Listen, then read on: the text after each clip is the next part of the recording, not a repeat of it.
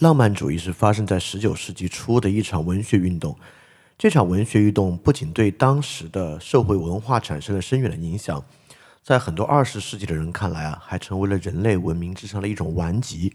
不仅导致德意志发动了第一次和第二次两次世界大战，直到今天啊，依然深刻地影响着我们的生活。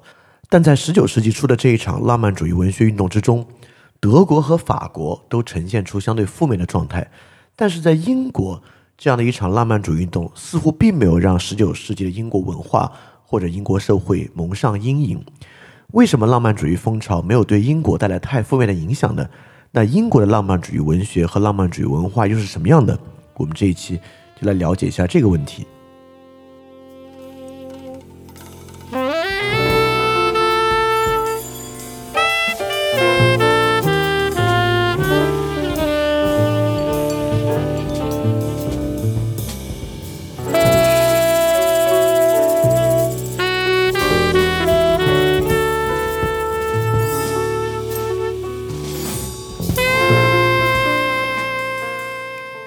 每一期二点零主体节目都配有讲义，讲义可以在 flipradio.dot3adisc.dot.com 下载。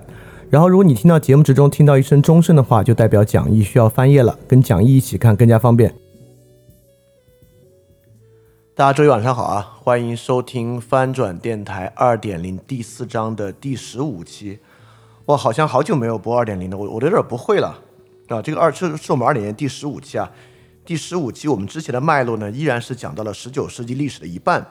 我们讲到这个一八四八革命之前，为了讲这个一八四八革命之前呢，我们先讲了一八四八革命之前三个国家主要的浪漫主义运动，分别呢就是法国、德国和英国的浪漫主义运动。因为浪漫主义运动呢，很大程度上可以帮我们理解当时，尤其是当时文化主流界的想法。虽然它绝对不能代表民间所有人的想法，但是如果让我们把握当时上流社会的思想状态啊，通过浪漫主义运动是一个很好的方式。因为在那个年代呢，基本还是上流社会在主导整个社会的文化发展方向，不能叫文化发展方向吧，这个词好像特别官方，更多的呢应该是上流社会在塑造大传统和小传统的文化样态。所以，对浪漫主义运动的把握呢是很重要的，尤其是这个浪漫主义运动跟我们之后所要讲的尼采是有高度关系的啊。所以，这个呢是一个很重要的话题。好，浪漫主义呢在饭店的语境之下，主要是持一个批判的态度啊。其实也不光是饭店的语境了，我们之前也讲过啊，就是二战之后，因为德意志浪漫主义带来的巨大灾难啊，对于浪漫主义呢有很多很多呃，甚至是可以说汗牛充栋的批判性的内容。这些批判性的内容呢，都把德意志的这一场巨大的灾难啊，与浪漫主义高度关联到一起。当然啊，一直以来呢，对浪漫主义的批判都有不少听众，就是还是挺想为这种呃强烈的精神啊和这种文学或者说艺术流流派辩护的。很多人呢认为这个问题可能并不出在这个浪漫主义之上。呃，不管是我们之前讲到法国浪漫主义所带来的这种颓废啊。还是德国浪漫主义带来的迷信呢？我们其实都讲明白了，呃，这种浪漫主义运动跟我们所面对问题的关系。但是呢，确实啊，我也得老实说，有一个地方的浪漫主义运动呢，没有造成灾难性的后果，不仅没有造成灾难性的后果啊，甚至还有一定的好处。那么这个地方呢，就是英国。就英国的浪漫主义运动，某种程度之上，呃，对于英国当时的发展。尤其是我们今天后面讲到，对于这种辉格史观的发展起到了一定的促进作用，所以是不是这样来讲，我们就可以给浪漫主义平反了呢？所以这一期啊，我觉得我们尤其要去探索的是浪漫主义在什么条件之下可能能带来一个相对比较正面的效果。那尤其在这里面呢，我们也会做很多三个国家不同情况的对比啊，来作为这一期。所以这一期呢，我们讲的就是英国浪漫主义，并且把它当做一个比较少见的一个比较积极的例子来看待。我们的标题叫做“不被当真的艺术”。哎，这个标题挺有意思啊！什么叫不被当真的艺术呢？我们就慢慢来看。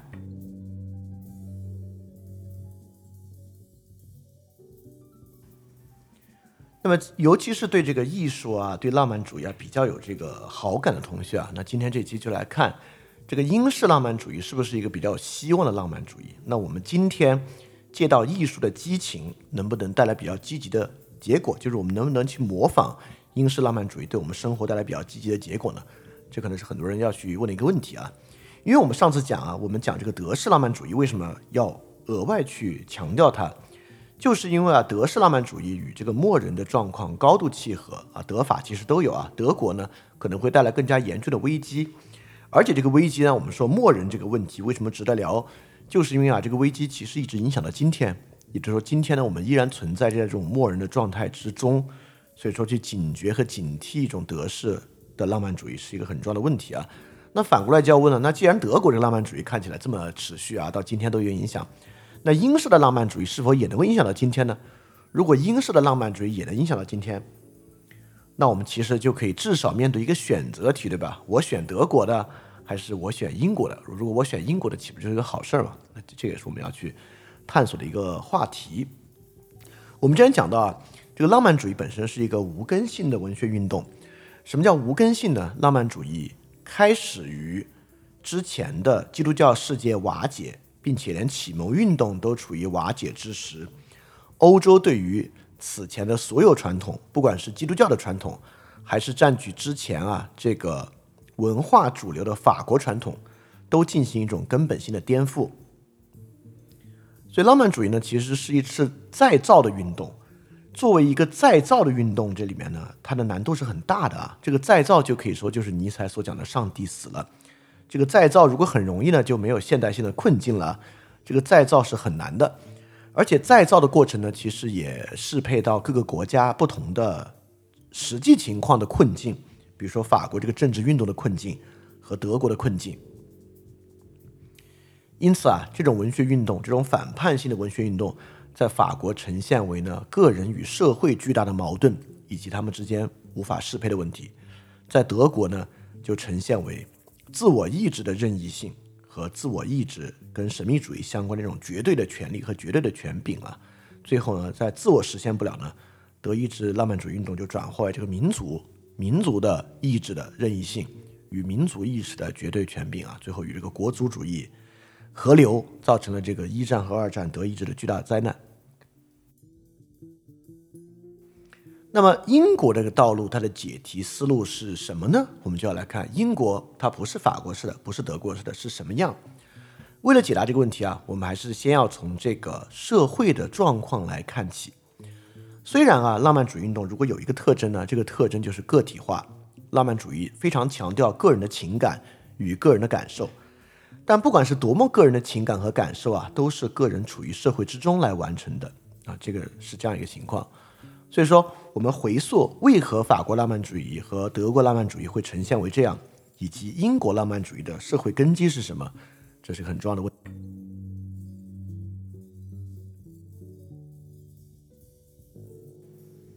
那我们首先回溯十九世纪初、十八世纪末、十九世纪初法国和德国的状况。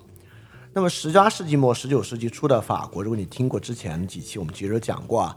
法国当时的情况呢，正是大革命后，大革命是一七八九年，大革命之后呢，法国迎来一段非常剧烈的颠簸周期。大革命之后的白色恐怖，白色恐怖结束之后的拿破仑，拿破仑上台之后的拿破仑专政，拿破仑专政之后开始跟欧洲啊爆发大战，拿破仑的风暴开始席卷欧洲。那么在大革命之前的法国啊，实际上是欧洲的文化中心。之前有一期啊，就讲过啊，整个欧洲协调的时候用的什么语言？用的还是拉丁文嘛？我们就说当时用的不是拉丁文啊，当时官方语言是法语，可见法国在当时的影响之大。所以十九世纪初的法国呢，依然是欧洲的文化中心。但是刚刚经历的大革命，又出了拿破仑，整个社会秩序啊，在剧烈的震动之中，可以说社会秩序在持续瓦解。这个当然也影响到了法国的文学家，对吧？当时我们讲啊，这个法国文学在当时的主要。特征就是流亡文学，这些文学家们其实都有流亡的经历，而流亡的经历呢，就与法国当时局势的动荡大有关系。因此啊，在这个情况之下，法国的浪漫主义呈现出一种无目的情况之下个体的颓废，其实是可以理解的，对吧？这种颓废是有特别强烈的历史渊源和历史的根据在背后的。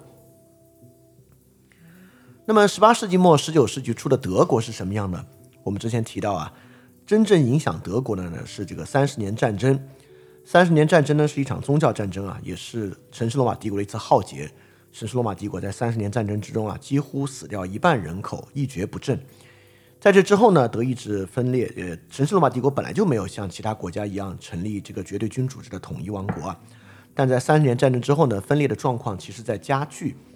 因此，十九世纪初的德国，不管是德意志啊、奥地利啊，还是神圣罗马帝国，都呈现出一种相对松散、无力的状况。跟欧洲的其他君主制国家比啊，神圣罗马帝国它的凝聚力和它的国家实力是比较差的。但这个情况之下呢，并不是没有好处，政治气氛比较淡，思想浓度非常高。我们讲了，从十八世纪开始啊，德国某种程度之上呢，就在引领欧洲的思想发展，不管是哲学、呃文学理论和音乐方面，都有挺大的优势。所以说，在一个社会没有办法组织的情况之下，德国在很多哲学和思想的情况之下，走入一个个人的神话状态。啊比较积极的一面呢，有点像康德。当时康德呢也算是震惊了全欧洲，因为大家知道康德那个地方啊，现在其实是俄罗斯的飞地，对吧？是很东欧的一块地方。而且康德这辈子呢没怎么出过那块儿。对于欧洲的核心区来讲啊，康德所在的地方可以说是非常非常偏僻了。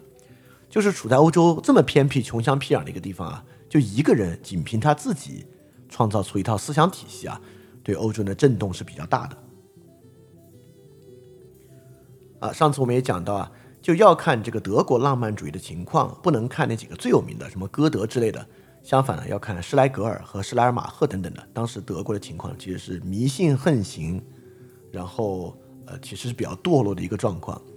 所以在德国这种比较松散无力的情况之下呢，走向极端的个体主义。这不是英国式的个人主义啊。我们上次讲过，英国式的个人主义是以商业、社会、财产权和政治参与为主的。德国的个人主义呢，是纯精神世界，是个体在意志和这个一元论上的神圣的、神秘的个体意志的乌托邦。所以，法国和德国走向这样的神秘主呃，我这个浪漫主义的方向，不是神秘主义，其实都与他们当时的国家状况是高度相关的。介绍了他们的这个国家的政治状况和经济状况之外，我们来看看。在他们浪漫主义过程之中的文学家具有一种什么样的气质和身份？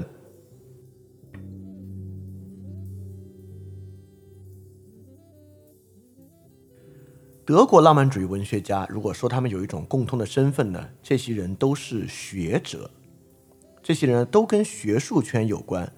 这当然与十八世纪德国大学体系的发展大有关系，所以这些人都在比较高等的学府里面有一定的身份。歌德我们就不说了，歌德是一个全能型的学者，呃，就是横贯这个宗教、文学、哲学、科学，歌德在每个领域都有非常厉害的成就，所以歌德就不用讲了。席勒，席勒呢？席勒虽然本人是个剧作家，他的主要身份是剧作家，但在德国当时呢，要赚一份钱养得活自己啊，席勒呢也是耶拿大学的历史与哲学教授。赫尔德林呢是与这个歌德、席勒往来甚密的人啊，是图宾根大学的神学的教授，不是教授，是图宾根大学神学院毕业。我们上次提到啊，写那个卢钦德 （Lucien） 的那个施莱格尔，刊物一下。上次我们说施莱格尔也是翻译莎士比亚的那位，但翻译莎士比亚呢其实是他的哥哥，不是他。那他并不是翻译莎士比亚的。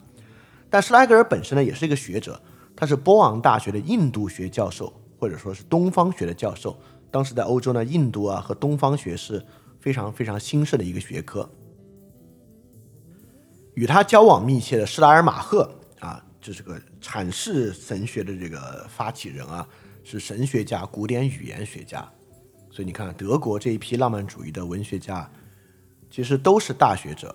哎，好像地震了，但不严重啊。这个桌子晃，明显是地震的晃法，应该一会儿就有这个新闻说地震了，还有点晃。啊，等等五六秒钟啊，等这个地震劲儿过去。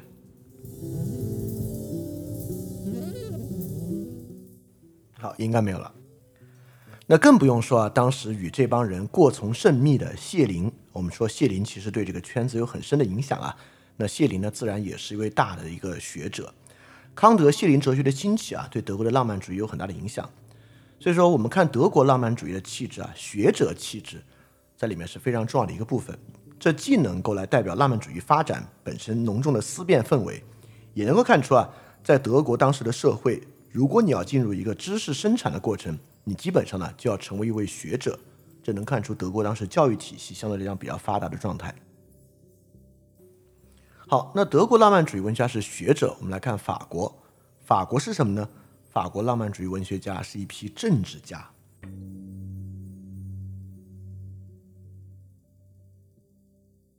我们之前提到啊，法国浪漫主义运动这几位，夏多布里昂本身是保皇党，还跟拿破仑上过战场打仗的啊，当然最后是打败了。斯塔尔夫人呢，也是大革命的亲历者，之后呢也被拿破仑流放。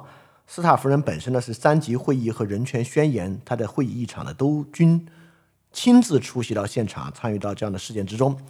而龚斯当呢不仅是一个学者啊，也是法国著名的自由派议员，也当过外交家。所以说，你看跟德国就有非常巨大的不同。当然，这也不是个个都是文学家。我们之前提到这个色南谷啊，就是写《欧贝尔曼》那位，他呢倒不是一个政治家，但是本身呢也是一个流亡者。呃，流亡身份呢，在这个法国作家之中啊，是一个非常重要的身份。但我们能看到这里面政治家的这个数量啊，比德国就要多得多得多。德国那边基本没什么政治家在当文学家，但法国这边呢，基本都有政治的参与。所以这批政治家呢，面对社会失序啊，整个激烈的反复，当然会有一种这个希望幻灭的感觉啊。所以最后，法国的浪漫主义呢，表达为对于社会的痛恨啊、厌倦和忧郁，其实是一个可以理解的事情。所以说呢，德国的浪漫主义运动啊是被一帮学者塑造的，法国浪漫主义运动呢是被一帮政治家塑造的。那我们就来看看英国的社会状况，以及英国的浪漫主义文学家是一帮什么样的人。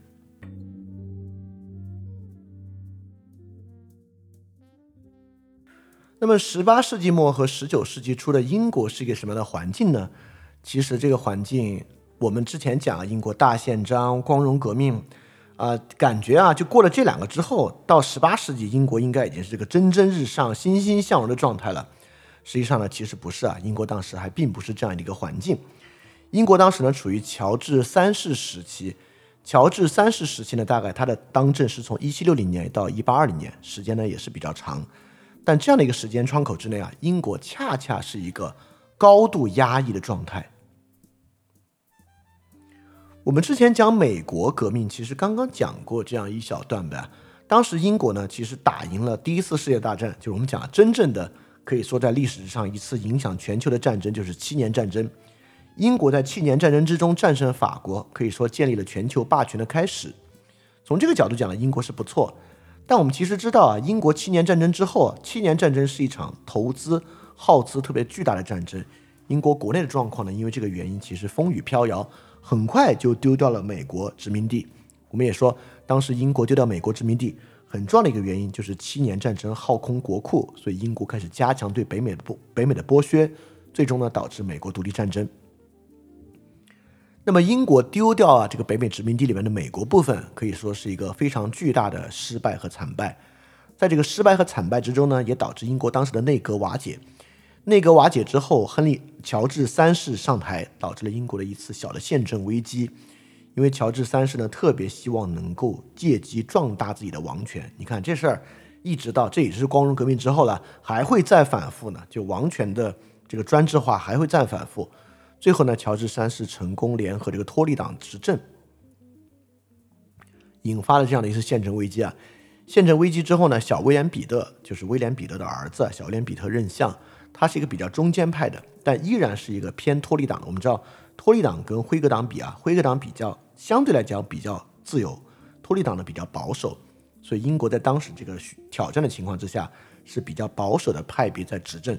执政之后呢，相继遇到法国大革命、拿破仑战争等等等等，英国在这里哦，既要防范法国革命向英国的传递，实际上已经传递到爱尔兰了。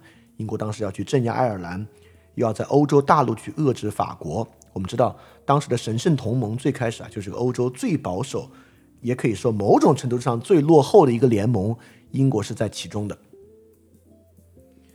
所以在十八世纪末、十九世纪初啊，欧洲并不太平。从七年战争到这个法国大革命，到之后的这个协调秩序啊，英国一直处在外部和内部的动荡与挑战之中。在这样的动荡挑战之中呢，英国其实逐步走向一个比较保守的托利党主导的政治。在这个政治情况之下，不管是新的宗教的自由化，还是社会的自由化，都处在高度压抑的情况之下。这个压抑的情况一直要到一八三二年英国议会改革才宣告结束。而一八三二年之后，英国逐渐走入维多利亚时代，进入到一个相对社会改良比较快的一个周期。在一八三二年英国议会改革之前，一直处在这么一个高压的环境之中，而英国的浪漫主义恰恰就是萌发于这样的一个环境之中的一场文学运动。好，我们大概知道英国的状况了。首先呢，英国也不算太平，英国在这里呢，并没有在当时的欧洲局势之下，并不是独善其身。那么，德国是这个学者，法国是政治家，英国浪漫主义文学家是一帮什么样的人呢？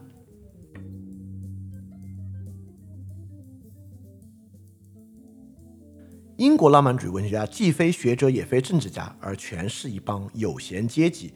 请注意啊，这里的有闲阶级不包含贬义的色彩啊，而是说英国的浪漫主义文学家几乎都是以写作为生，且仅以写作为生。也就是说，他们都不需要靠真正写作获得多少钱的人，都是很有钱的人。所以，他既不是职业政治家兼职写作，也不是一边教书一边写作的人。这些人呢？都富到可以，就是完全以写作为生就行了。这里面大贵族包括斯科托、雪莱和拜伦都是大贵族的家庭。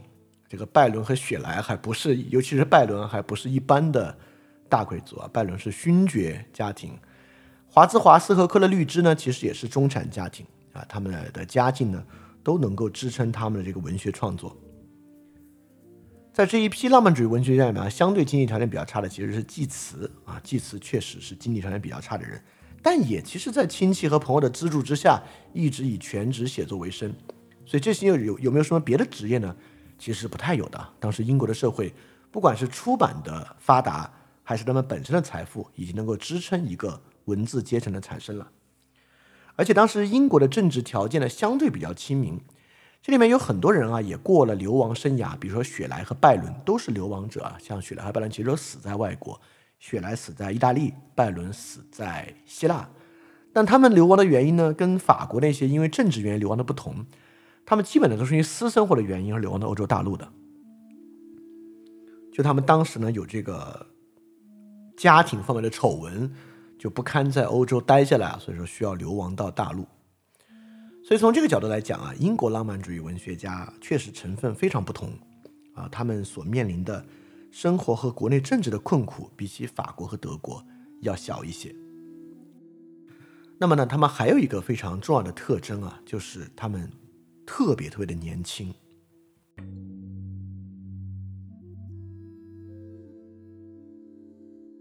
首先，浪漫主义运动啊，由于其反叛性，本身就是一个很年轻的运动了。在不管是法国和德国，这些参加浪漫主义的人，基本上开始文学创作都是从年轻的时候开始。除了歌德，因为歌德活了太久了，但其他人像席勒啊，他们成名或者开始写作、开始创作的时候，就基本上读大学就开始了。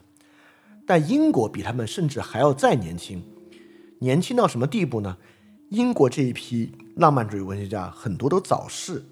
像雪莱，二十九岁帆船事故就遇难了；济慈二十五岁得病肺结核就死了；拜伦三十六岁死于希腊独立战争疾病。所以这些人过世的年代都非常非常早，他们过世都这么早，成名就得更早。像活得稍微久一点的这个华兹华斯和克勒吕兹，实际上成名也很早，他们应该是华兹华斯三十岁的时候，克勒吕兹二十八岁的时候啊，他们就已经都成名了。所以，英国浪漫主义运动啊，基本就是在一个非常晦暗、压抑的社会氛围之中，有一帮极其清新脱俗的年轻人，他们很年轻、很年轻的年轻人所主导的一场文学运动。当然啊，这些人很多岁数大了之后也是支持托利党的，像这个华兹华斯克的律之，年轻的时候都支持法国大革命，岁数大了都支持托利党。然后斯科托，呃，斯科特也是支持托利党的。所以说这个呢，我们基本介绍了英国浪漫主义运动的一些背景，也就英国处于七年战争之后，一八三二议会改革之前一段比较沉闷阴郁的环境。在这样沉闷阴郁的环境之中呢，一帮有闲阶级，很年轻很年轻的一帮有闲阶级，主导了这样一场浪漫主义运动。好，那他们的浪漫主义运动气质是什么样的呢？他们写了一些什么样的东西呢？我们就来看一看他们的作品以及他们主要的气质和风格。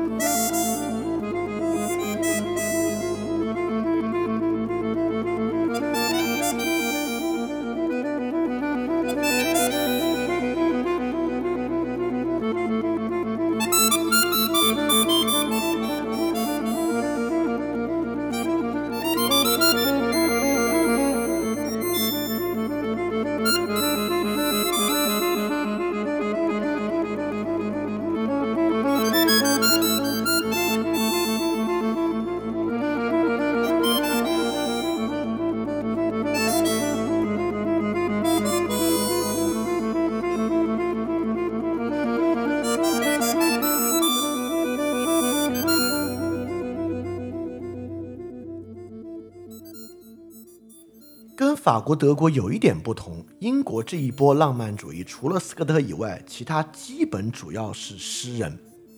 我们知道，法国的浪漫主义运动其实主要是小说，对吧？各种各样的小说，而且还有一些题材很新很新的小说呢。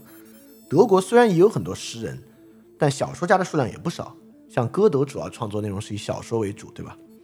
英国这边呢，主要就都是诗人，所以英格英国实际上在十八世纪的诗歌传统啊。对十九世纪的影响比较大，这其实还是一个复古的潮流啊。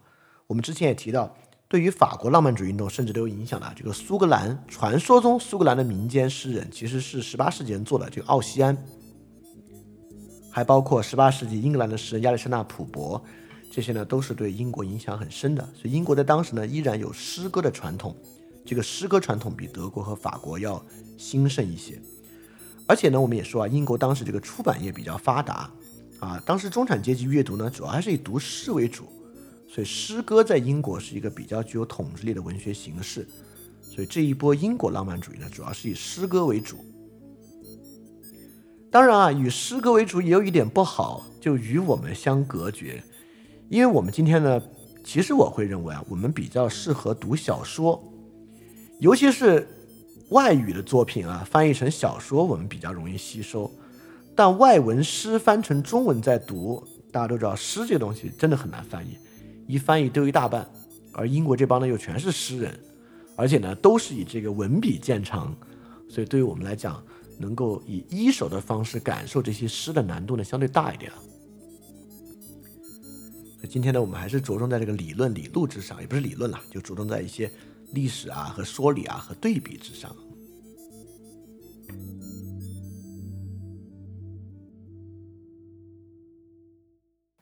那还是一样说不同之前呢，先说相同。我们先说相同在哪里啊？当时啊，其实欧洲交流已经很密切了，所以这帮英国诗人呢，一样会受到同时代这个大陆上的影响。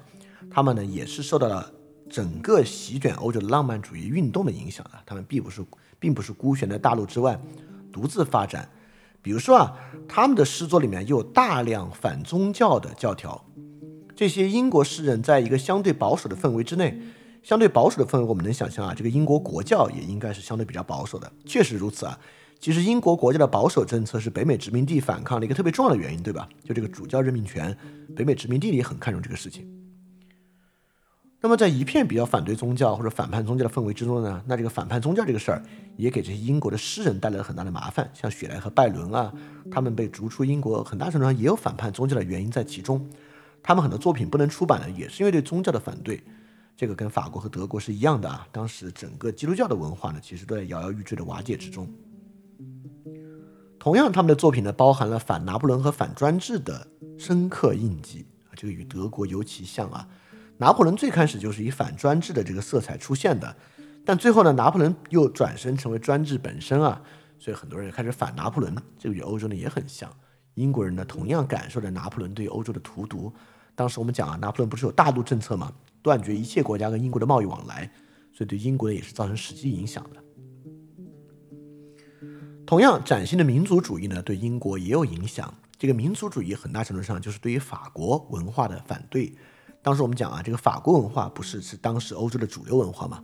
外交语言呢也是法语。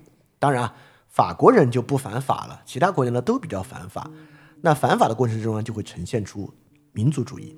像德国就民族主义啊，德意志民族主义是德意志浪漫主义特别重要的一个色彩。但法国浪漫主义就比较少，法国民族主义啊，因为法国民族主义路易十四已经搞过了，不不用等到浪漫主义来搞了。但在英国呢？依然出现了英国民族主义，尤其是斯科特。斯科特在里面是一个写这个小说为主的。斯科特比较特殊啊，是里面几乎唯一搞小说的。他呢是一个苏格兰人，他的小说呢有大量苏格兰民间文化、民歌、苏格兰神话的相关小说，所以这个呢与欧洲大陆是高度相关。那么谢林哲学、德国哲学和神秘主义啊，这个对英国也有影响。克勒律兹他本身会德文，也翻译了很多德国的作品，所以他本身呢。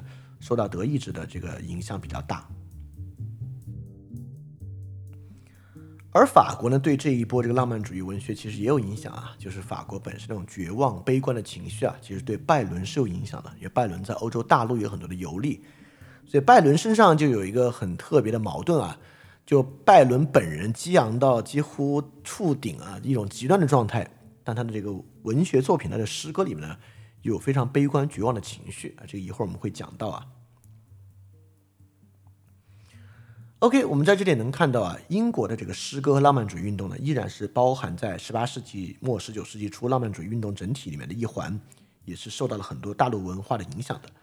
好，我们现在讲了讲完了什么地方相同啊，现在就来讲什么什么地方不同了。讲什么地方不同呢？就要涉及到回答最开始那个问题。就是英国的浪漫主义在这里面相对较好，好在哪里？以及呢，我们今天能不能用这种英国式的方式来接受我们今天的文艺作品，以及强烈和丰富的情感，来让我们可以不必认为浪漫主义是个坏东西啊？我们就从这个问题开始。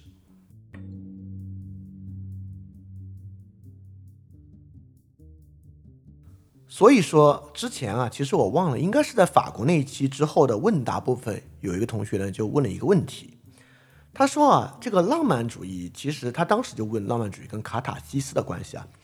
卡塔西斯是亚里士多德艺术理论之后对之中对于古希腊悲剧的一个专有名词。卡塔西斯，卡塔西斯呢一般被我们翻译成宣泄，也就是说，那个同学认为我对浪漫主义是不是太苛刻了？浪漫主义艺术不就是扮演一种宣泄的作用吗？就宣泄之后，我们就更容易来面对生活中的事物，对吧？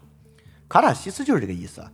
就这个古希腊悲剧有什么用呢？悲古希腊悲剧是去宣泄生活之中啊命运的操弄和这个命运的无常，因此让古希腊人能够更好面对他们日常的生活。所以说那位同学来讲，就浪就问啊，这个浪漫主义为什么不可以是一个卡塔西斯呢？他如果是个卡塔西斯的话，他到底有什么不好呢？啊这个是个很重要的问题啊，因为今天呢，其实我们所面对的很多事情本身都具有卡塔西斯的性质。比如说，呃，有时候我们认为生活太忙了，我们就去进行一个酣畅淋漓的运动。这句话说的很奇怪，就是是真的运动，我指的就是运动的运动啊。这样的运动过程呢，当然就会让我们有一种抒发，但这个抒发并不是文艺上艺术感觉的抒发，但有时候呢也有解压的作用。比如说，我们今天解压放松会看一些很好笑的东西，对吧？我们看不管是脱口秀啊、喜剧电影啊等等的，都能起到抒发。那艺术能不能作为抒发呢？当然也可以作为抒发的作用啊。但作为抒发呢，就有一个前提假设了，这是我们为什么标题叫做“不当真的艺术”的原因啊。就如果艺术要抒发呢，我们就得知道啊，它不是真的，就真的是生活，它是抒发啊，这个东西东西呢。才能够来当做卡塔西斯。这个艺术当不当真是个很重要的事儿。就比如法国人的艺术当真吗？也就是法国人艺术来描绘的这个厌世啊、厌倦啊，波德莱尔式的这种当真吗？当然当真了，对吧？如果这些东西不当真，存在主义哲学怎么来呢？存在主义哲学很大程度上是法国浪漫主义之后所延续出来，当然也是结合了这个海海德格尔哲学等等的，所延续出来这个精神气质的一个产物。包括法国之后的超现实主义艺术啊，都与这个有关。所以法国人是把他们浪漫主义中呈现出来那种情感和状态当真的。德国人当真吗？那不废话吗？德国人肯定当真啊！德国人要不把浪漫主义当真的话，怎么会出现之后的问题呢？对吧？所以把这个浪漫主义的艺术当真啊，比不当真要容易。比如说啊，《流浪地球二》，我们当真吗？肯定当真啊！要不当真的话，不用吵成那样。很多浪漫主义的东西，我们都当真的。比如说最近个闹得沸沸扬扬那个金钱冥想，金钱冥想背后啊那种一元论，就是精神决定物质，是不是浪漫主义？是浪漫主义。它是卡塔西斯吗？它不是卡塔西斯啊，它是当真的东西啊。不当真的话，怎么会出现金钱冥想，甚至是之后这种冥想瑜伽这样的这个思潮呢？对吧？是当真的。这个艺术当不当真是一个很重要的问题啊，甚至尼采很大程度上在探讨这个问题。所以我们讲到尼采。也会再来讲这个艺术当不当真的问题。所以说，法国和德国的浪漫主义啊，其实是当真的。那我们就来讲英国当不当真，或者如果我的话到这儿了，英国当然就不当真了。就什么叫英国不当真？怎么个把艺术不当真法？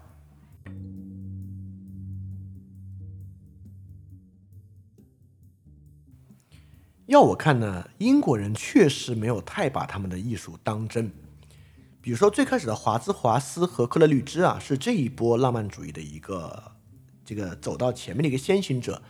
这两位先行者启发的就是自然主义。自然主义在英国浪漫主义之中是他们最核心的一个标签和最核心的一个特征。在特在这个特征之中呢，自然是也 用了“自然”这个词啊，肯定是鄙视世俗生活。去推崇一种很原初的浑然天成的自然生活的，像华兹华斯的诗里就讲啊，人世的负担过分沉重，起早贪晚，收入支出浪费着我们的才能，在属于我们的自然界，我们竟一无所见啊！蝇营狗苟，使我们舍弃了自己的性灵，是这样一首诗，看上去是这个特别鄙视世俗之物的，对吧？这克勒律兹呢，一样鄙视世俗之物啊，他很多诗描写鄙视世俗之物，然后对自然的青睐。但我们也讲啊，这二位其实对于英国政治是有参与的，而且都变成托利党人，对吧？就如果他们真的这么鄙视世俗，当什么托利党人呢？华兹华斯啊，在他的生涯晚期啊，不仅当托利党人啊，还被托利党授权委托的这种荣誉职位，他也要的，他被任命为桂冠诗人。他在后面的长诗前奏曲中呢，也在详细描述自己政治观点，从最开始呃赞从法国大革命，倾向拿破仑，到之后逐渐变为托利党的一个演变过程。所以这些人呢是正儿八经在关注政治的。那克勒律兹呢关注政治，可以说这个线索更早了。克勒律兹很年轻啊，在他一一八零九年之间，他就出版这个政治刊物，叫做《The Friend》，就详细的阐述。他对于政治啊、文化啊、哲学啊等等的看法，同期写了很多自然主义的诗篇，但自然主义诗篇里面如何描写啊，其实并不妨碍他们对于真实政治的参与。就这种转变或者这种两面性啊，甚至让雪莱还挺受不了。雪莱啊，之之后还抨击华兹华斯，他写诗啊，就说在清贫中，你曾经以自己的声音。谱写成奉献给真理和自由的乐章，如今却抛弃这一切，我不禁为你悲伤。过去是那样高尚，今天怎么会变成这样？但其实我觉得没什么矛盾的啊，很大程度上就是他们没有把他们完全写的这套东西当真。那拜伦也一样啊，就拜伦经常在诗歌里面啊写的特别悲观，像这个《查尔德·哈罗德游记》，他就写里面有一小节啊，他说。虽然没有亲眼目睹，我相信有许多事并非虚妄。世上的确有不使人受骗的希望，也有真正的美德带着慈悲的心肠，也会有一两个人表里一致，从不把人欺诓。但你看这个很悲观，他说虽然没有亲眼目睹，我相信这些啊，但他也就是说他的生活中从来从来没有去过，从来没有产生过不使人受骗的希望等等等等，完全不是啊。拜伦在写这个时候已经游历欧洲了，已经投入到各国这个，尤其是意大利烧炭党运动之中了。这本身他本身的自己就是一个就有希望、有慈悲心肠啊这样的一个人啊，他投入到烧炭党运动之中，也会有很多肯定有很多表里一致的这个同伴和同志啊，但是他依然会这样写啊。但这这我这我我不是说这些帮人都很不真诚啊，不是说这帮英国人是一帮很虚伪的人啊。这个呢，我就要说这是一个卡塔西斯，也就是说，一个英国非常热心于政治的人啊，可以把对于政治的不满写成诗，帮他排解掉这一部分的压力。那拜伦同样可以把这东西写成诗，来排解他在投身于这个自由事业之中这部分的压力。而且我也会认为啊，就是诗歌比起小说。可能啊，排遣这个压力的效果还要再好一点点呢，它也更容易成为一种卡塔西斯。所以和法国人啊，生活中忧郁、绝望、厌倦，小说里呈现出这个情绪，和德国人生活中迷信、相信神秘主义、唯意志论，在小说和诗歌里面表现出这个不一样。英国人生活中的政治参与。和在诗歌里面呈现出来的东西是不一样的，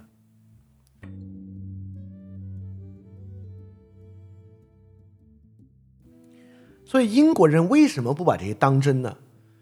那我觉得这个问题其实要反过来问啊。其实真正重要的是，这个法国德国人怎么会把艺术完全当真这么一个问题啊？其实英国人不当真是一个好解释的问题啊。因为我们也知道，英国不管从休谟到洛克啊、霍布斯啊等等啊，都有强烈的经验主义传统。就经验主义传统啊，导致这批英国的文学家，他们在思想的深邃性上比法国的话差得非常非常远。刚才我们讲啊，这个法国的这个哲学，法国的文学家，很多人呢也是这个理论家，比如说龚斯当，不管是文学理论家，他也是政治理论家。像斯塔尔夫人啊，除了这个小说之外，他也是这个文化理论家。德国就更不得了啊！德国那边是哲学家，还是科学家，像歌德那样的。但英国文学家就是文学家，这帮人没有成功的政治理论家，更没有哲学家和科学家，他们就是文学家。他们没有去当理论家的抱负，因为英国人本身就没有那么相信理论家这个事儿。这是休谟和洛克带来的结果啊！这些人的政治观点大多都比较。肤浅，除了雪莱，因为雪莱对于，呃，但雪莱你说那个有多深邃也没有，他就是去宣扬当时英国的议会制改革，但这个议会制改革，尤其是全普选改革，跟英国之后的发展道路是契合的。但其他人啊的，你说他们有多么对政治有见地，其实没有，包括拜伦，拜伦是一个非常勇敢的人啊，但你说除了勇敢之外，他是不是对当时欧洲的这个共和制进程的发展有特别深邃的见解呢？其实没有。这些人本身的哲学思辨性都比较差。我给大家举个实际的例子啊，就克勒律支，他不是受这个德国呃浪漫主义思想和尤其德国神秘主义思想的这个影响比较重嘛？在这个情况之下，这个克勒律支最有名的一个作品啊，叫做《老水手》。这个《老水手》是这么一个故事啊，基本上啊就是这个这个老水手啊，他在路上拦了三个人，三个人要去赶赴婚礼啊，被这个老水手拦住了。老水手呢就要给他们讲自己的故事，但这个故事啊真是太神秘又精彩了，导致这三个要忙着赶赴婚礼的人呢竟然都没有去，就大概是这么一个故事。当然，主要就是那个老水手的故事。这老水手经历了什么这么有趣呢？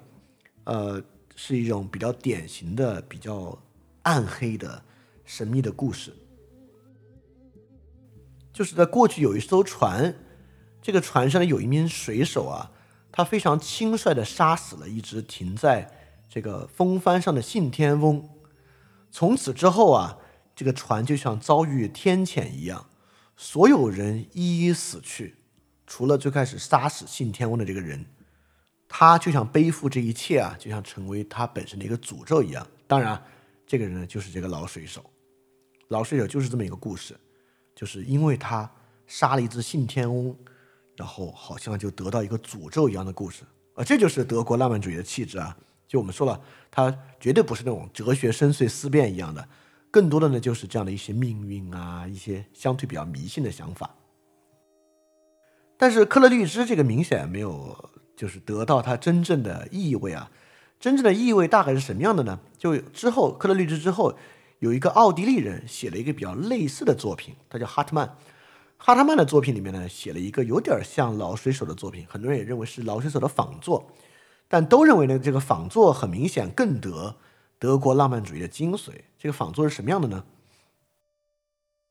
就是有一个疯疯癫癫的老人在给他人讲述自己的故事。当然，你看，这这不跟老水手讲故事是一个套路吗？他讲什么故事呢？也是他年轻的时候一个故事。他年轻呢，在一一个人的家里当佣人。但当佣的时候呢，他就对这个主人的妻子啊产生了这个情欲，但这个主人的妻子特别守贞，对他态度非常冷淡。每次啊，他想侵犯这位夫人，但这位女主人啊都正义凛然的拒绝他。之后呢，前厅啊就会有一只守贞鸟，就一只鸟啊，在为这个主妇唱这个贞洁，就唱这个贞洁之歌。这只鸟啊，只要这个主妇守着贞洁呢，它就会唱歌，啊，这这个故事实在太难全了。但大家这这个就时代所限啊，就是不没没法去批评这个。这个的这个就是这个守贞鸟的歌声啊，就让这个侍侍从特别特别的烦恼。这后来呢，这个主人啊，就从外面出征打仗归来，而且呢，带来自己的朋友。这个朋友呢，就是也跟主人一样啊，是一样的这个骑士阶层啊，而且风度翩翩。这个夫人呢，就给予这位客人特别友好的这个待遇，就让这个仆人特别的嫉妒。他这个嫉妒之余呢，他就向主人谎报啊，就谎报说这个夫人和新来的这位骑士通奸。但主人立马就戳穿他的谎言，说根本不可能。你看家里的守贞鸟还活着呢，而且这个守贞鸟还在唱赞歌呢。所以这个啊，被这个嫉妒之情折磨的不行的这位仆人。就悄悄杀死了守贞鸟，而且守贞鸟死了之后啊，这个主人认为，嗯，我的妻子难道真的背叛了我吗？他也就杀了自己的妻子。所以最后这个仆人啊，受到良心，就是他自己良心的谴责，发狂，到处流浪啊，从一个国家漂泊到另一个国家，想找到一个可以安身的场所啊。但不管他走到哪里，都会听到这个守贞鸟的声音啊。他就是他就意识到啊。自己不可能找到这样的归宿了，所以就成为一个四处讲述这个故事的人。OK，这个故事呢，比克勒律支的故事就更接近这个德国神秘主义，因为这个德国神秘主义不仅仅是一个没头没尾的神秘主义故事啊，它是有这个意志和道德在其中的。就这种神秘主义一定要有道德命定论的，如果没有道德命定论，怎么会产生之后德意志作为这个天选民族敌定世界的这个想法呢？对吧？所以，就是科勒律治啊，并没有模仿出这个德意志式的道德律令的世界啊。这个不是，我不是说康德有这个神秘主义存在啊，只是说他们去曲解这样的唯心主义哲学，产生这个想法。奥地利人呢，很明显更懂一点。那么，我们还是回到这里啊，就这个英国人为什么不当真呢？就是因为英国人这么说吧，英国人理论造诣不够，不够到把这些东西当真的程度。英国这种不那么当真的状态啊，实际上更接近之前人们对于文学，尤其对于非宗教文学的一些看法，啊，这个是一个跟这个艺术和文学之间稍微隔着一点地方的一个看法。我们都知道啊，这个文学之前其实没有那么崇高的地位，就即便是英国的莎士比亚，在当时呢，其实也是流行文化，是一种以娱乐为主的流行文化，对吧？所以英国人呢，依然没有把这些东西当真，也没有把这些。在浪漫主义中间的思想啊，就那么理论化，并且把它认为，把它以哲学化的方式看待啊。英国人没有这样的理论旨趣。这些英国人除了文学家之外，比起成为政治理论家、哲学家和诗人，他们更多实际上就是公民。所以他们能够参与本国的政治，甚至跑去参与别国的政治进程。所以，和法国、德国人的文学撰写动机不一样啊。就这个英国诗歌和文学，那么是以什么动机撰写的呢？如果不是以发掘更大的社会真相，为什么要写呢？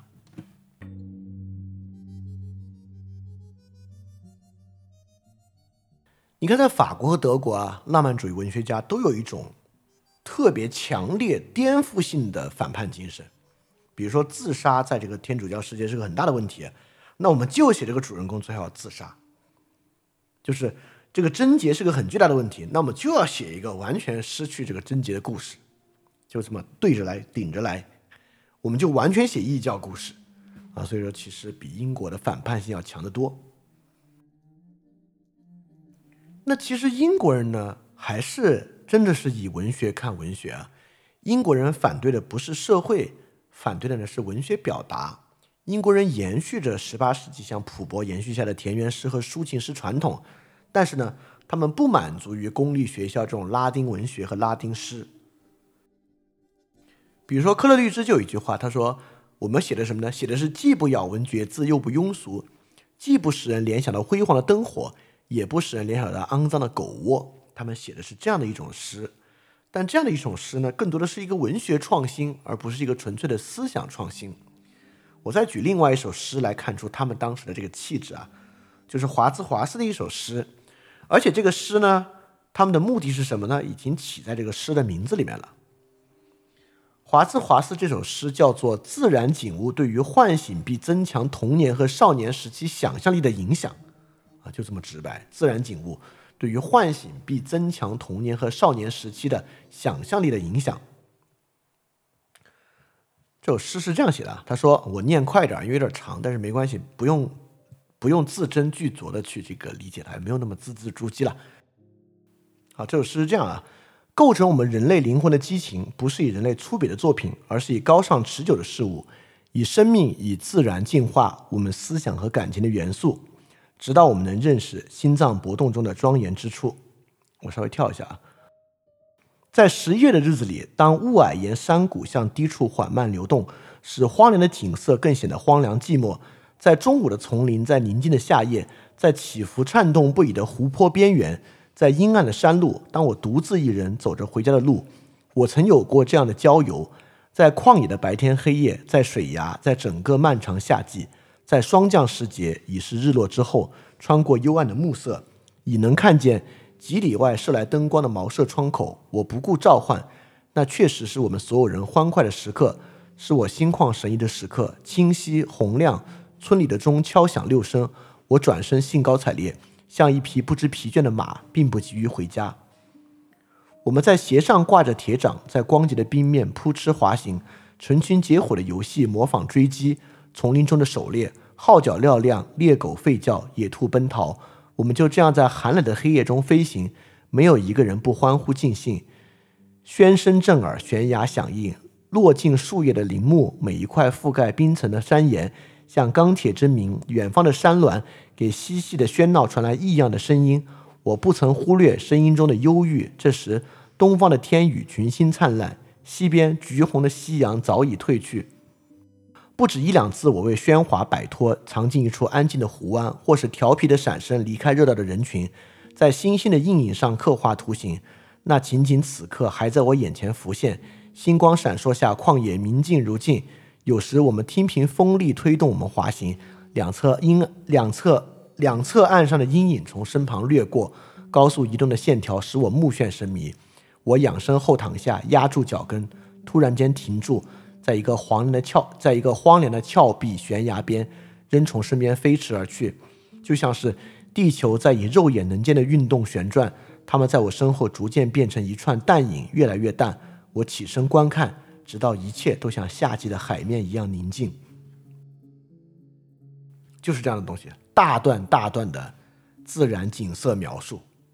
他们认为，华兹华斯认为啊，通过这样自然景色的描述。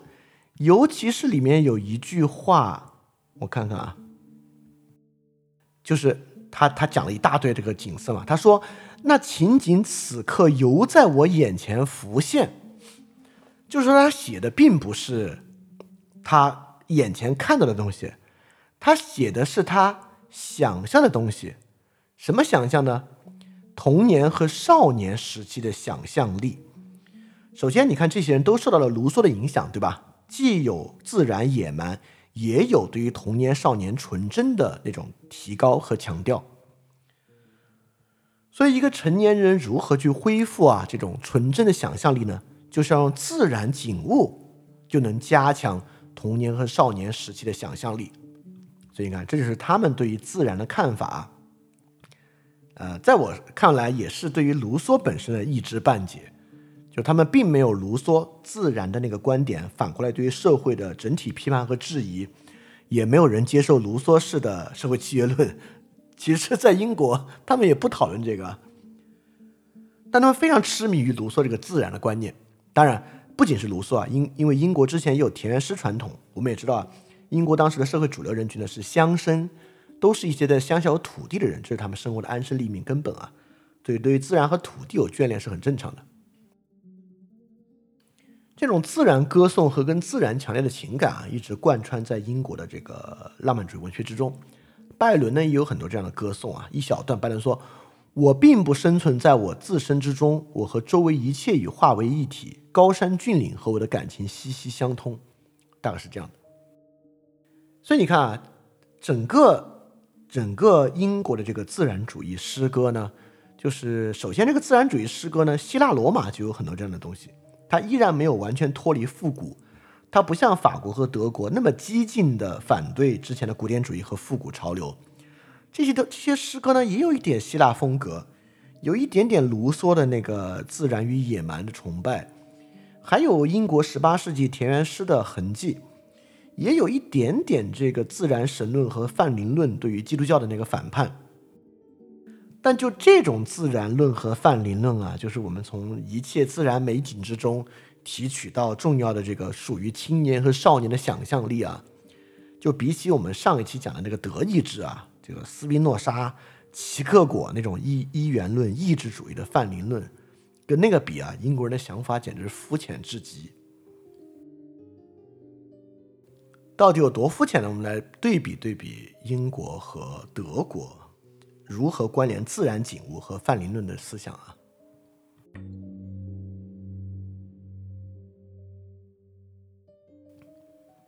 第一段是我们最开始就是念的那个华兹华斯的诗的后半段啊。这华兹华斯诗的后半段有这么一节，他说呢，这我们来看范林论的部分啊。他说，像月亮袒露胸怀的浩瀚大海，可以无休止的呼吼，而此刻已经消歇的风。恰似熟睡的花一样自在，面对此景此物，我们却格格不入，无动于衷。好，注意啊，这个反基督教泛言论部分来了。哦，上帝，我倒宁愿是城府的教条所哺育的异教徒，那就能伫立在这疑神的草地，领略定能缓解我孤独感的美景。看到普罗丢斯从海上升起，听老特里顿的海螺号角长鸣。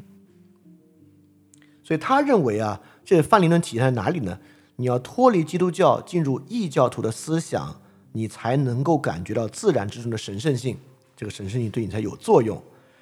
那华兹华兹还有一个想象集啊，他讲的这个范灵论大概是什么样呢？大概是这样一个，里面写：时常当我躺在床上感到空虚或陷入忧郁，水仙就会在心头闪现，这真是寂寞时的制服。于是我的心充满喜悦，会和水仙花一同起舞。大概就是这样了，就是你会觉得啊，这是什么东西？这不就是我们平时用这个自然景物有一丝慰藉的那种感觉吗？对，就英国人对于泛灵论要的就是这个，但是呢，德国人要的就完全不仅是这个。像赫尔德林写的《哈尔福岛之歌》，大概是这样的，他写的是啊，黄鹂挂满枝头，野玫瑰布满大地，它们倒映在湖中，你们可爱的天鹅。稳得陶然，低头深入清冷的湖水。啊，冬天来临，我从何处寻找花朵？从何处寻找阳光以及大地的影子？高墙无言，冷冷清清，风中旗帜发出叮当的声响。你看，荷尔德林明显从自然中表达的比他们要的这个，哎呦，我一旦忧郁了，就想想水仙花，想想水仙花，心里就充满喜悦，就是。跟这个是不一样的，所以从这个角度来讲，他们对于自然背后泛灵论的挖掘啊，这个英国人真是肤浅。但是，请注意啊，这里我认为这个肤浅其实，嗯，某种程度上，在我看来，并不是坏事。英国人的浪漫主义啊，就是从这种很肤浅的、很业余的想法之中展开的。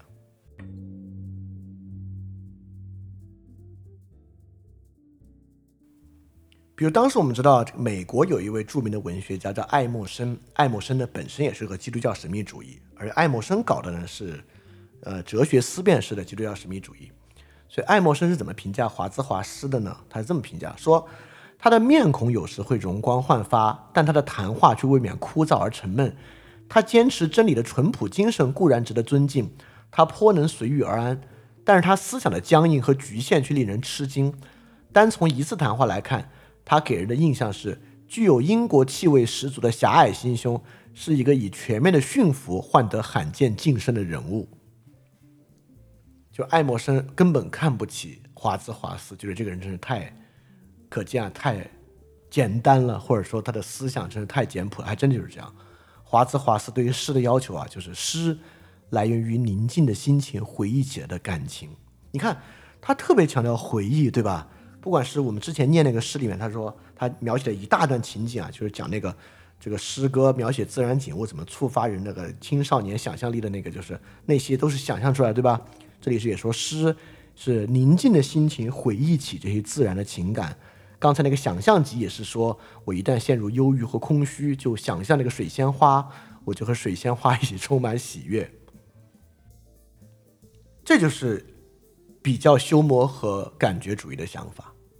你看，英国人并不强调这背后有什么概念在之后，有什么理论在之后，而是强调这种感觉对于心灵的影响。所以，英国诗歌明确的在说，诗歌不是对于大自然的模仿，而是对于大自然诗意的模仿。也就是英国人啊，从一种修魔的看法来讲，什么是大自然，对吧？我们怎么能从大自然概念里面还原出来呢？我们能还原出来就是大自然给我们的刺激和那种感觉。这种感觉要的是什么？就是诗意。所以诗歌是什么呢？就你看到大自然啊，那个心旷神怡之感，用文字复述出来够了。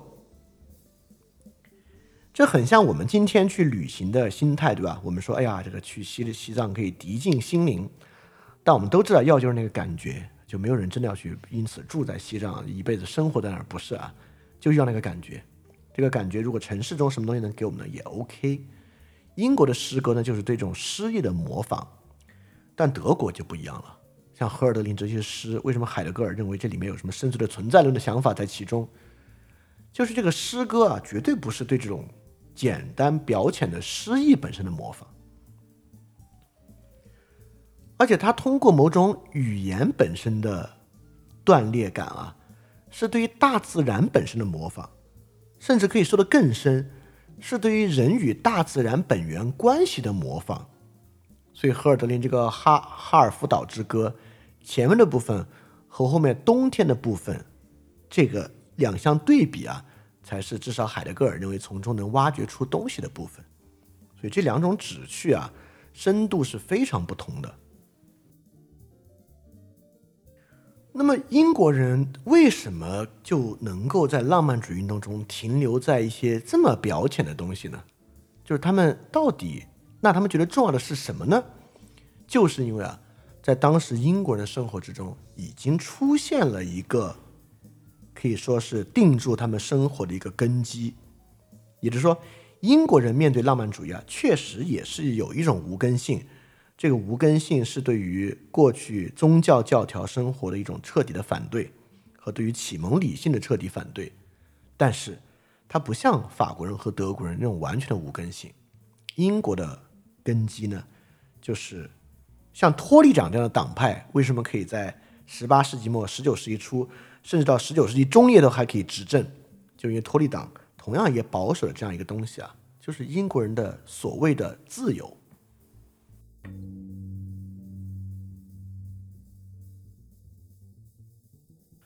首先啊，也不要觉得这个自由是一个什么特别高尚的或者特别深刻的东西啊。比如说，同时代法国人龚斯当已经写了《古代人的自由和现代人的自由》，对吧？这是一个十九世纪上半叶的书。柏林写的《自由论》里面两个自由，基本就是龚斯当这个自由论的一个阐发。也就是同时代的法国人啊，对于自由的想法已经上升到一种哲学思辨的高度了。但英国人对于自由的想法，就是他们的生活方式，他们并没有往里面去深挖。比如说，对于华兹华斯、克勒律治这样的人，最开始法国大革命肯定就是自由；拿破仑开始践踏欧洲，那反拿破仑就是自由。相对拜伦，希腊和这个西班牙独立战争，自由；英国宪法。自由，在滑铁卢打赢拿破仑，自由。他们认为英国跟其他欧洲国家最不一样的东西，就是英国有自由，欧洲没有自由。这个有多教条呢？就是湖畔派诗人啊，就是克勒律之、华兹华斯这帮人，他们不都是后来托利党吗？就在他们看来啊，英国跟欧洲大陆不一样，英国有自由。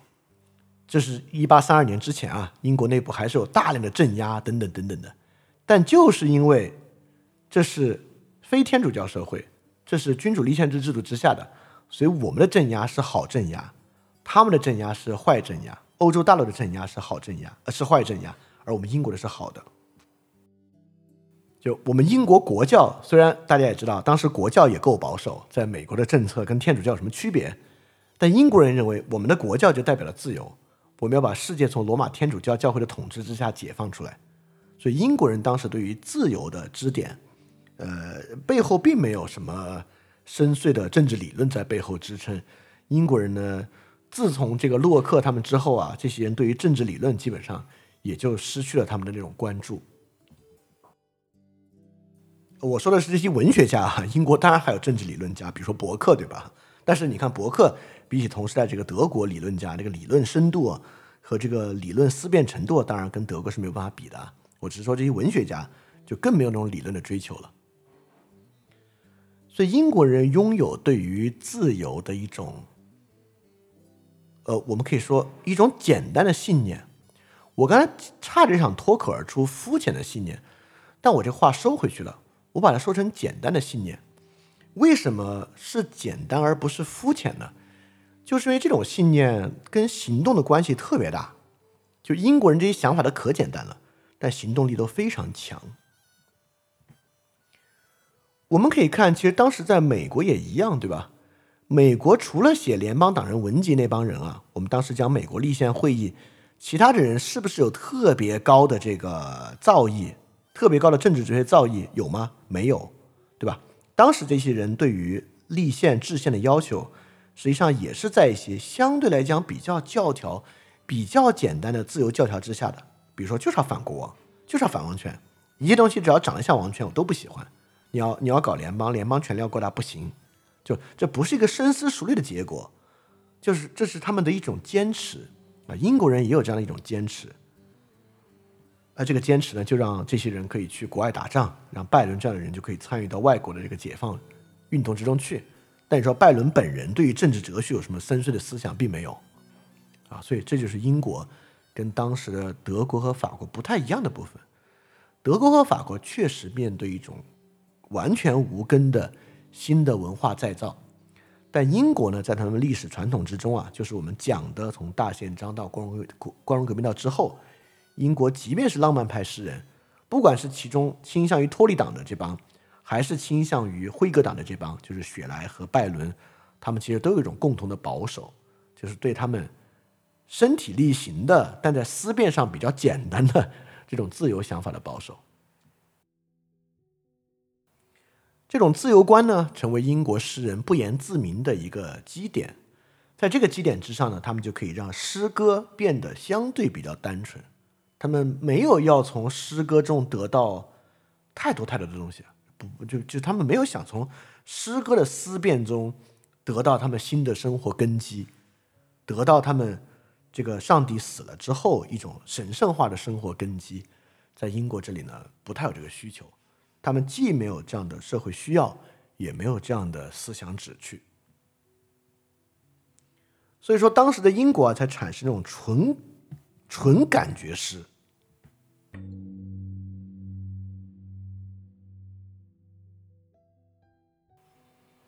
这个呢，就是祭词。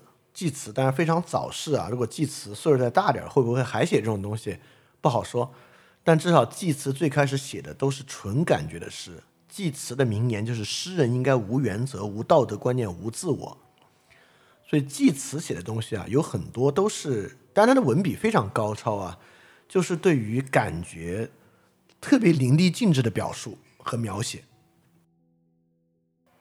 比如说这样一首啊，他讲一个酒，他说啊，要是能有一口酒，那深深冷藏在地窖里多年的甘醇佳酿，尝一尝就令人想起乡间的绿野、百花的芬芳，想起普罗旺斯的欢歌、狂舞和明媚的阳光。啊，要是有大杯巨广，杯中洋溢着南国的温香，充满那真正灵感之泉，使人心迷神荡。珍珠似的泡沫滋滋的在杯沿闪耀，光影荡漾。染透口边的是绛紫色的玉液琼浆，好使我一饮而尽，然后悄悄离开这人世的纷扰，伴随着你隐没于丛林深处，只留下一片莽莽苍苍。当然这是翻译啊，我我我我觉得这种翻译其实都应该丢掉原来那个英文式的诗意了。因为从这个中文来看，我觉得这个诗其实挺俗气的，啊，英文应该会好很多。他在另外呢还写过一个梨子，他写怎么梨呢？请尝一尝这水灵灵的梨，他们是悲哀的维尔图努斯赠我的一份薄礼。这里是乳汁，脂肪的脂，从雪白的一片闪光，逐渐浓化成如此的丰腴艳丽，比乳母阿玛尔提亚为婴孩朱庇特瘪出的乳汁更加甜蜜。这里是一束还没有被任何手指触摸过。果皮上微微有一层毛茸茸的粉衣杨梨，鲜嫩欲滴，可以融化于一个婴儿柔软的嘴里。你看，你你说这个诗跟荷尔德林的诗比起来，这个诗就是纯感觉主义的诗。就英国当时已经出现了，这其实我我我认为这其实在今天也是相对来讲比较前卫的潮流啊，就这种纯感觉主义啊。但我必须要说，这跟今天的纯感觉主义是非常不同的。当然啊，这个济慈的诗也不全是如此。虽然济慈典型的特征是感觉主义，他也写过其他主题的一些诗歌。啊，感觉主义，我认为很大程度上体现了英国的特征，就是第一，强烈的修模式，感觉至上；第二，呃，没有法国和德国的理论旨趣和思辨的旨趣，这是一种很特殊的英国式的情怀。那我还是简单说一说这个跟今天。这种比较前卫艺术的感觉主义有什么不一样啊？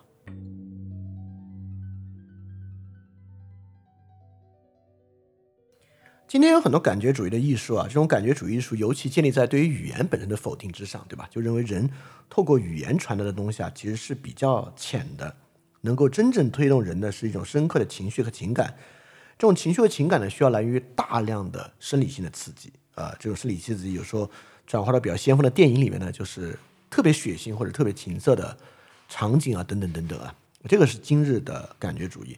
所以今日感觉主义因为有这种反理性的理论作为支撑啊，所以基本今天的感觉主义应该不会用语言作为方法。如果用语言啊，像戈达尔电影啊，也不会用有逻辑的、可理解的语言作为支撑，会用极其片段化的语言来构成那样的感觉。它就是要在这个语言的意义破碎的地方找到那种感觉。所以说，今天的感觉主义啊，比起祭词的感觉主义，其实更有理论旨趣，更有哲学深度。所以说，在我看来，这是一个比较矛盾的地方啊。就今天的感觉主义，虽然他要的是更纯粹的感觉，但其实背后呢有更深沉的思辨。祭词的感觉主义，其实并不是今天这种哲学思辨的感觉主义。祭词要的是啥？其实要的是华兹华兹华兹华斯所讲那种诗意的。极致追求，对吧？华兹华斯要啥？就是要透过语言展现出自然嘛。那我们展现出自然的极致呢？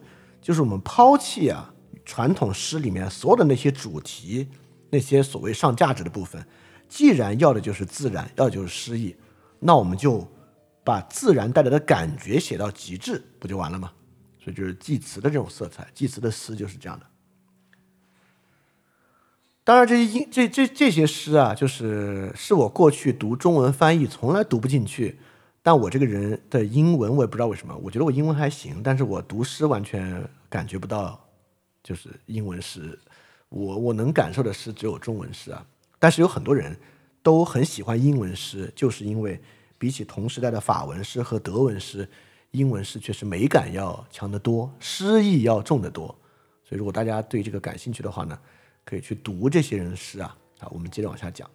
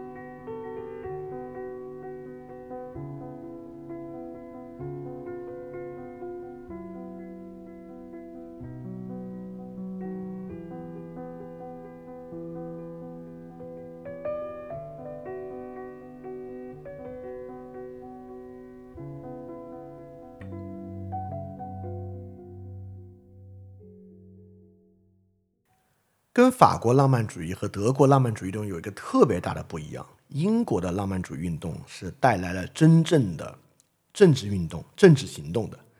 这个政治行动啊，还不是在英国国内，更多是在英国国外。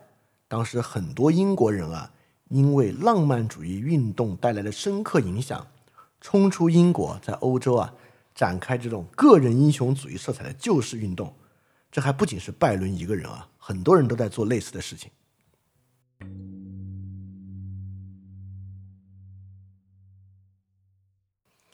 当时英国呢有两位将军，一位威尔逊啊是在玻利瓦尔手下，就南美的解放者玻利瓦尔手下参与到这个解放呃中美洲和南美洲的运动，然后另外一个这个海军上将科克伦在海外啊参与到巴西和希腊解放战争运动之中。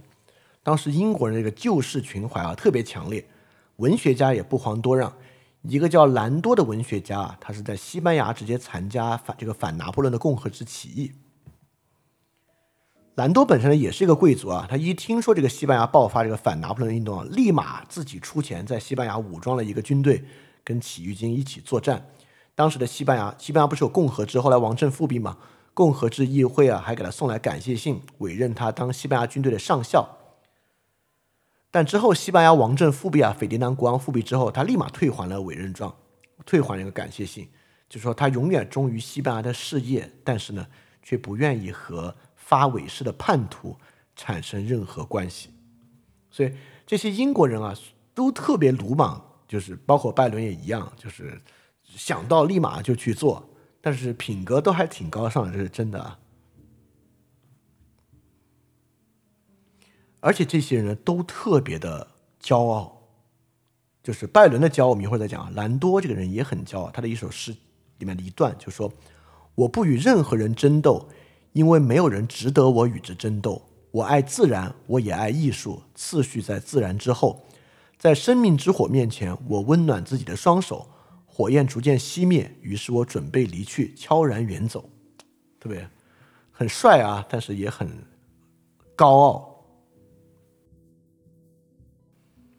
这位兰多呢是打这个西班牙反拿破仑共和之起义，雪莱呢是加入这个爱尔兰天主教解放运动啊，是跟爱尔兰一起去反抗天主教教会。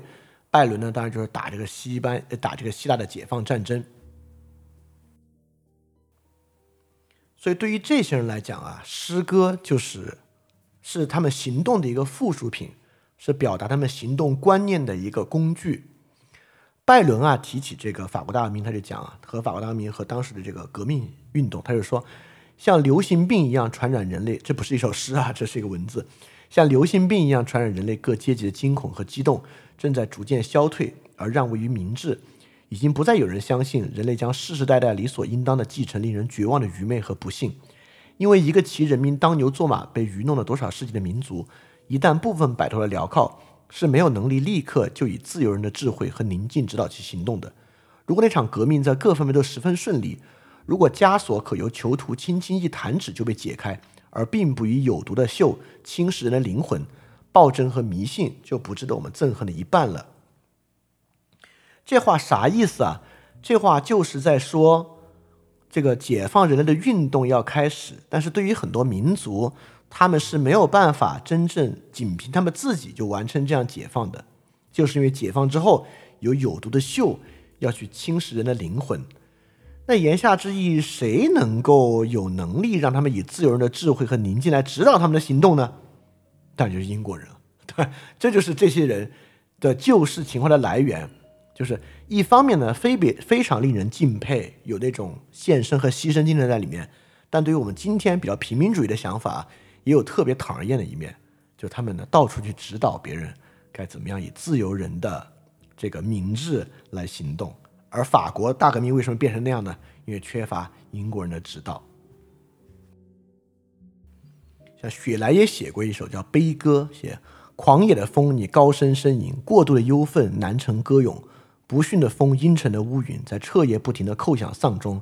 突然落泪，悲哀的暴雨，树枝怒声的赤裸的树木，凄凉的海，深邃的洞窟，哭吧，为了世上的不公。可见这些人的救世热情都非常的强烈。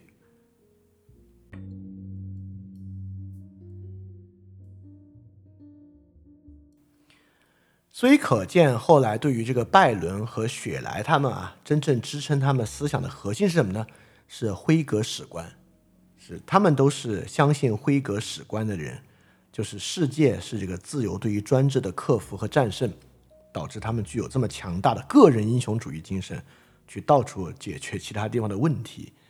这里面有个很有意思的对比啊，就是普罗米修斯作为这个浪漫主义时期特别重要的一个象征，很多人都写过。普罗米修斯，歌德、拜伦和雪莱都写过普罗米修斯，当然其中最著名的是雪莱，因为雪莱最后最伟大的作品就是《解放的普罗米修斯》，而且是普罗米修斯第一次以胜利姿态出现的一个小说，应该是。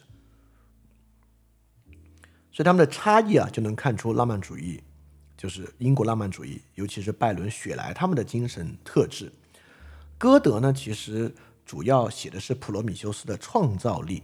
就盗火的普罗米修斯本身啊，在这个逆境和苦难之中，他的那种创造性，这个与德意志的这个精神是很像的。尤其德意志的意志啊、创造啊，其实跟浮士德的主题也有高度的吻合。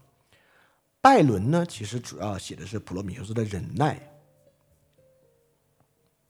因为我们知道啊，就拜，我们刚才讲拜伦有一个有一个他的自我抒发之处嘛，就拜伦是这里面行动最激烈、最激进的一个。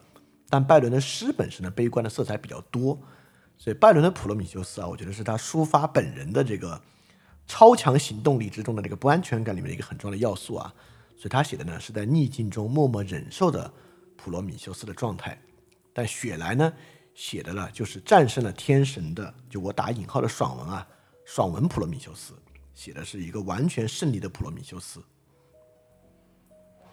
在解放的普罗米修斯之中啊，面对复仇三女神，普罗米修斯直接回怼：“我现在掂量的不是你们的行为，而是你们所作恶而要忍受的罪。”就是完全是一个施行审判角色的普罗米修斯。而且我记得在这个被解放的普罗米修斯之中啊，这个反派朱比特还因为最后失败啊，为普罗米修斯大声求饶啊，让普罗米修斯饶他一命啊，之类的典型的爽文套路。所以，这个法国和德国的浪漫主义啊，都有一点点是那种暗色调的。就法国是一种特别大的厌倦和厌世情怀，德意志呢是那种神秘主义，就泛灵论、唯意志论，但都是有点暗色调的。但是英国的浪漫主义是那种特别亮的、特别光亮、特别光明的那种状态，尤其是到后期，拜伦、雪莱他们所做的这个事情啊。然后我们最后就要说到拜伦。拜伦呢是英国浪漫主义可能最好的一个象征吧，也是英国在十九世纪一个比较重要的象征。可以说呢，是英国浪漫主义完成时的一个状态。整个这个人呢，他做的事情啊，气质，他的作品啊，都能够呈现出这一点。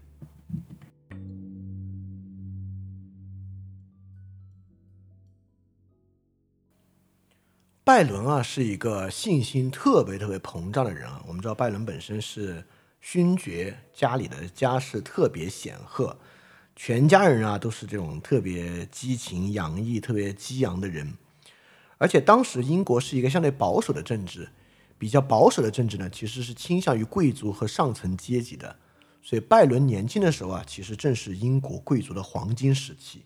到一八三二年之后啊，整个士绅阶层啊、平民阶层啊，逐渐取得更大的权利，即英国贵族在社会上是后退的。所以拜伦刚刚生在了英国贵族最鼎盛的时期。当时贵族不仅鼎盛啊，七年战争之后，英国贵族阶层的财富其实也在快速的积累之中。所以拜伦整个年轻的时候啊，就是在这样的寻欢作乐、这种放荡又激情的生活之中度过的。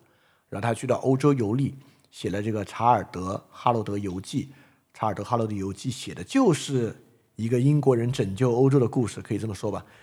这个英国人拯救欧洲的故事啊，霎时间在伦敦引起了巨大的轰动。当然，这种事在英国当然要引起轰动了。拜伦突然取得了巨大的名气，他这个名气跟其他浪漫主义诗人比啊，可以说拜伦是爆发式的取得了这个巨大的名气。出了名之后啊，就彻底成为了伦敦的宠儿啊，所以说在这个过程中，我们可以说这个人是自信心啊完全膨胀起来了，其实就有点像英国在十八世纪和十九世纪自信心的膨胀之中。当然啊，这个出名之后不可能是没有反对者和批评者的，有很多反对者和批评者，人还不少呢。因为拜伦当时太年轻了，应该才二十三岁吧，就获得了超级巨大的名声。所以面对这个反叛者呢，拜伦其实是一个战斗意志特别强烈的人。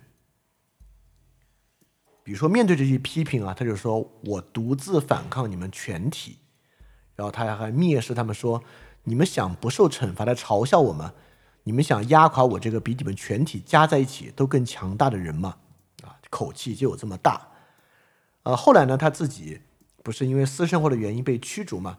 驱逐之后啊，就忧郁了一小段，但很快呢，就是迎来了更巨大的世界和膨胀。他写诗说，古代波斯人把他们的祭坛修建在高原和俯瞰大地的山峦之巅。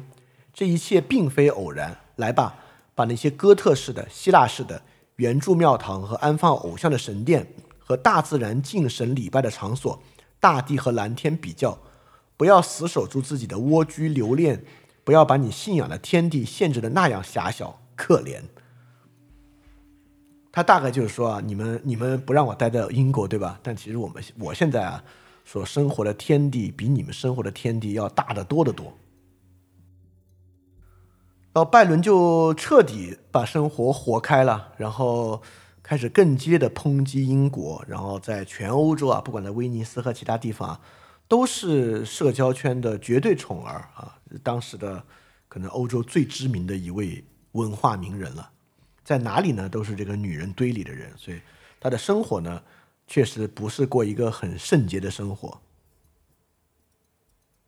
但他在最放荡的时候啊，就是在威尼斯那一段，还是被爱情拯救了的，就没有让他继续沉沦在那放荡生活之中。啊，遇到了一位心仪的女子，和他结婚，但结婚之后也不是个省油的灯啊，这另外一回事了。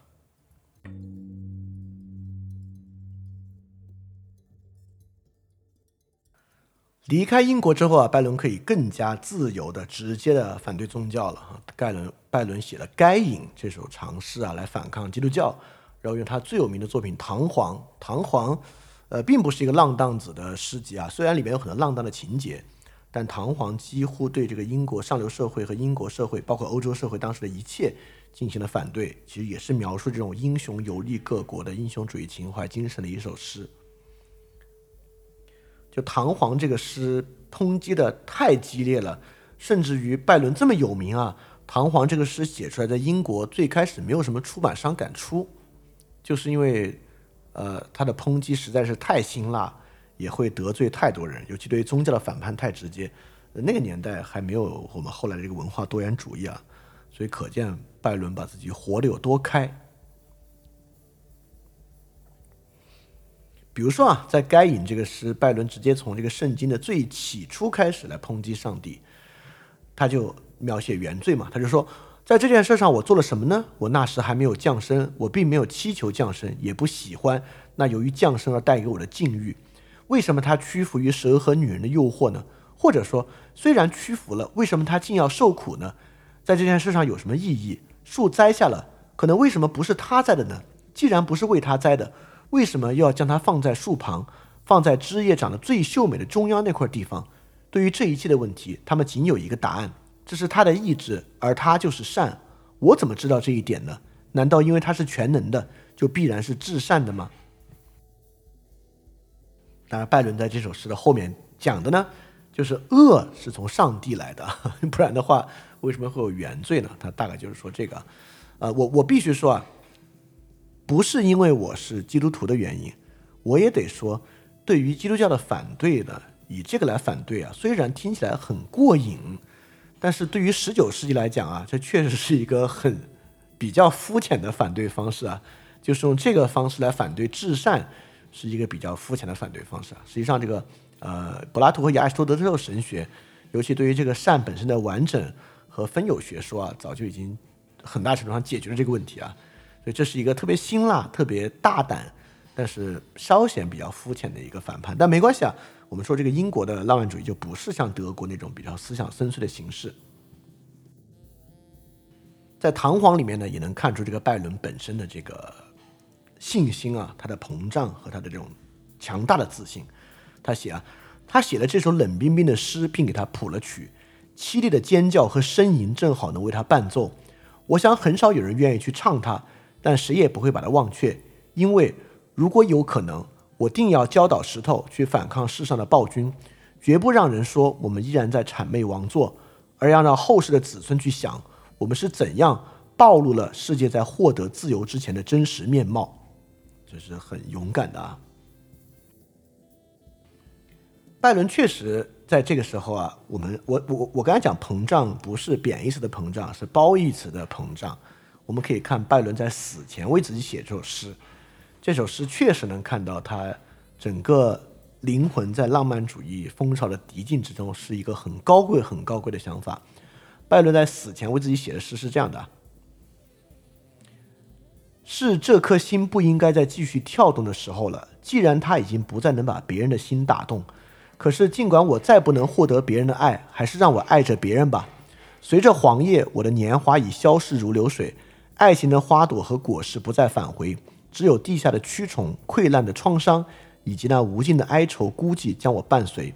但是绝不能让如此感伤的情调来把我的灵魂动摇，尤其在今朝。在此地，花环将覆盖着战死者的尸首，或者是把英雄们的头额缠绕。看吧，看我周围这一片刀剑和奇经，这是战场，这是光荣的希腊原野。看我们多自由，就连那一生就放，就连那一生下就放在盾牌上的斯巴达人，也不能与我们相比。寻求一个士兵的坟墓吧，他时常是不期而遇，但这对你是最合适的安息。环顾四周，选好你的葬身之地，于是便长眠不起。这是拜伦最后死前给自己写的诗啊。他呢，当时登陆希腊，然后迅速成为了全希腊的英雄，而且他当时是力排众议，是希腊内部的绝对主战派，并且领导军队作战，并且在军队中呢担任就是比较危险的前线野战指挥官的角色。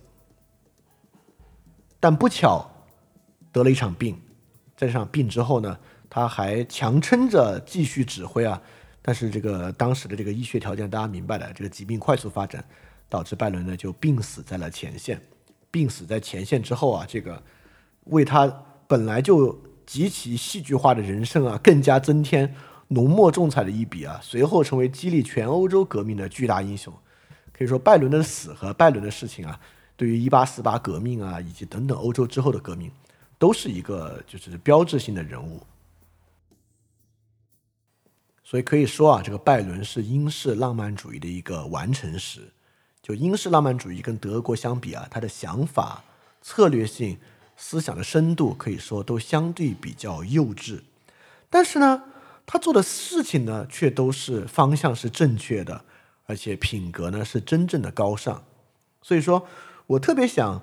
在这里提出了一个很有意思的一个方向和观点啊，就是这种判断的正确和明智，对于英国社会来讲啊，未必是要以思想的深度来作为基础的。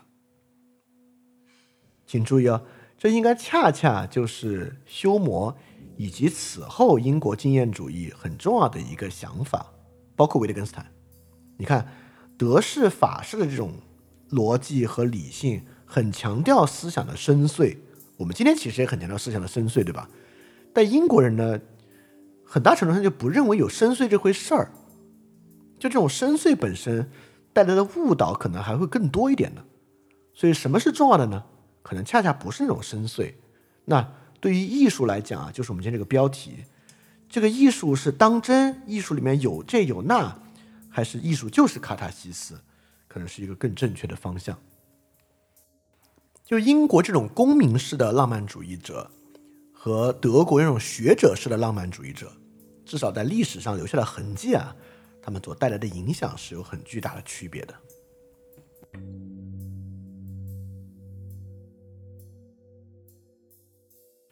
所以英国式这种自然主义的浪漫主义大概就经历了这样的一个过程。首先，最开始的先导者是华兹华斯和科勒律兹。华兹华斯他们呢，其实还是在延续这种比较复古的希腊罗马式的传统，再加上一点英国在十八世纪普伯他们那种田园诗。和抒情式的色彩，里面强调的呢是一个很简单的东西，就是对于自然诗意的模仿和保存。在你忧郁的时候，想想那种水仙花，在里面能能得到的那种激励和美感，作为写诗的一个主要动机。那克勒律兹呢，由于他对于德国浪漫主义有研究啊，有会德语，他在英国的浪漫主义中呢，加入了一点点德国式神秘主义和意志论的要素，但这个要素呢，一直没有在英国成为最主要的主导因素。斯科特的小说呢，又为这个自然主义啊加入了苏格兰的自由和民族性的内涵在其中。然后济慈呢所主张的是一种绝对自然感官的追求，就是对于诗意推到极致的一种这种形式化的追求。然后之后呢，就是这帮辉格党分子了。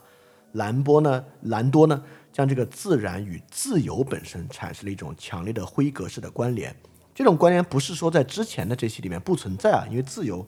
一直是英国社会一个很大的一个核心，但兰多呢给他做了一个特别强烈的关联，因为他本身呢也是一个世界革命主义者。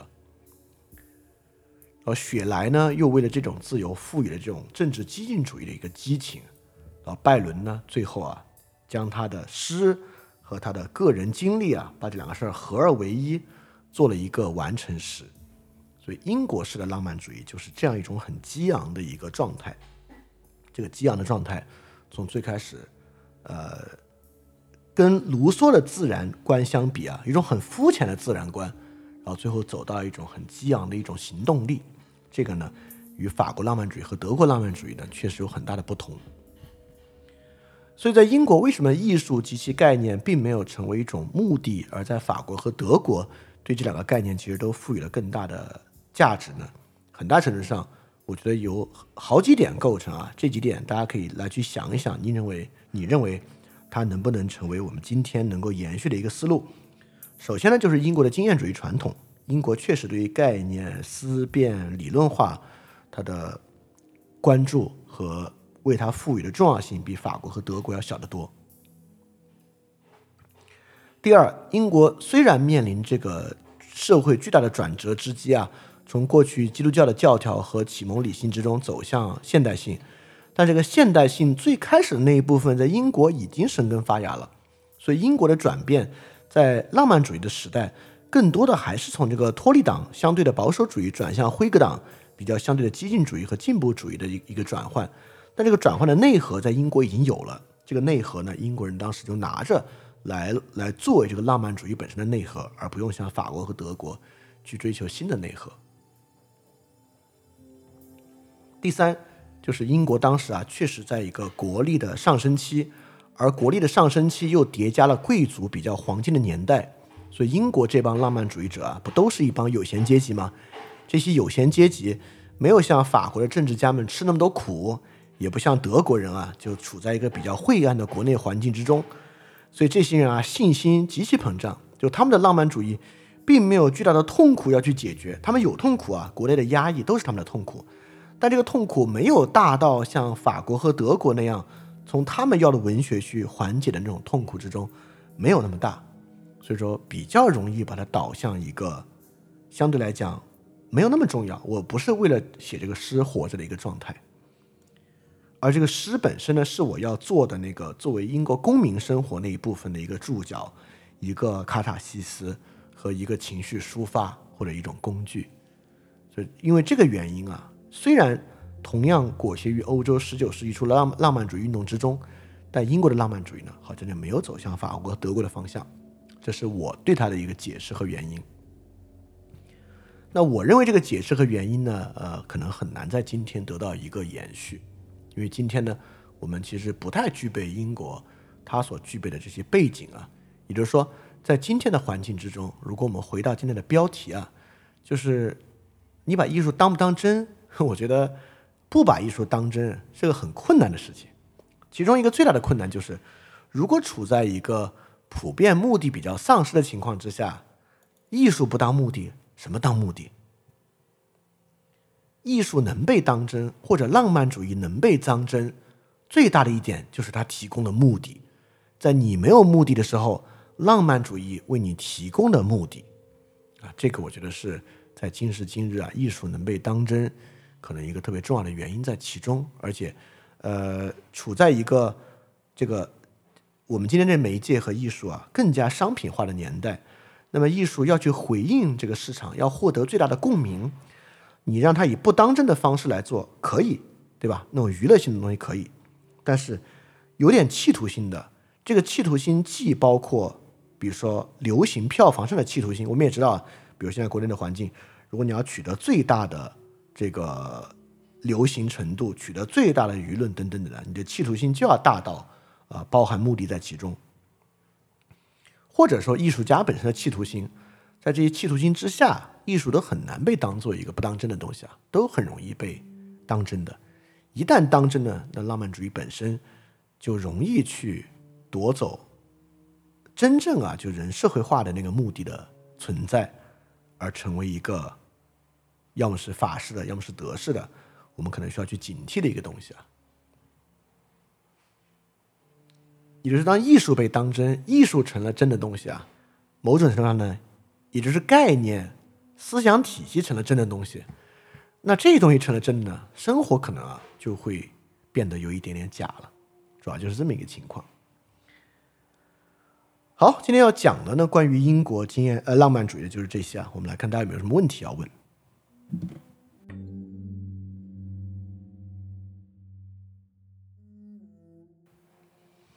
好，这个问题啊，真的挺有意思的。他说：“如何把今天讲的内容和反制区别开来？”好，呃，这是个很有意思的问题啊。我觉得回答这个问题最好的方法就是明智和理论智慧的区别。这个明智呢，就是实践智慧，对吧？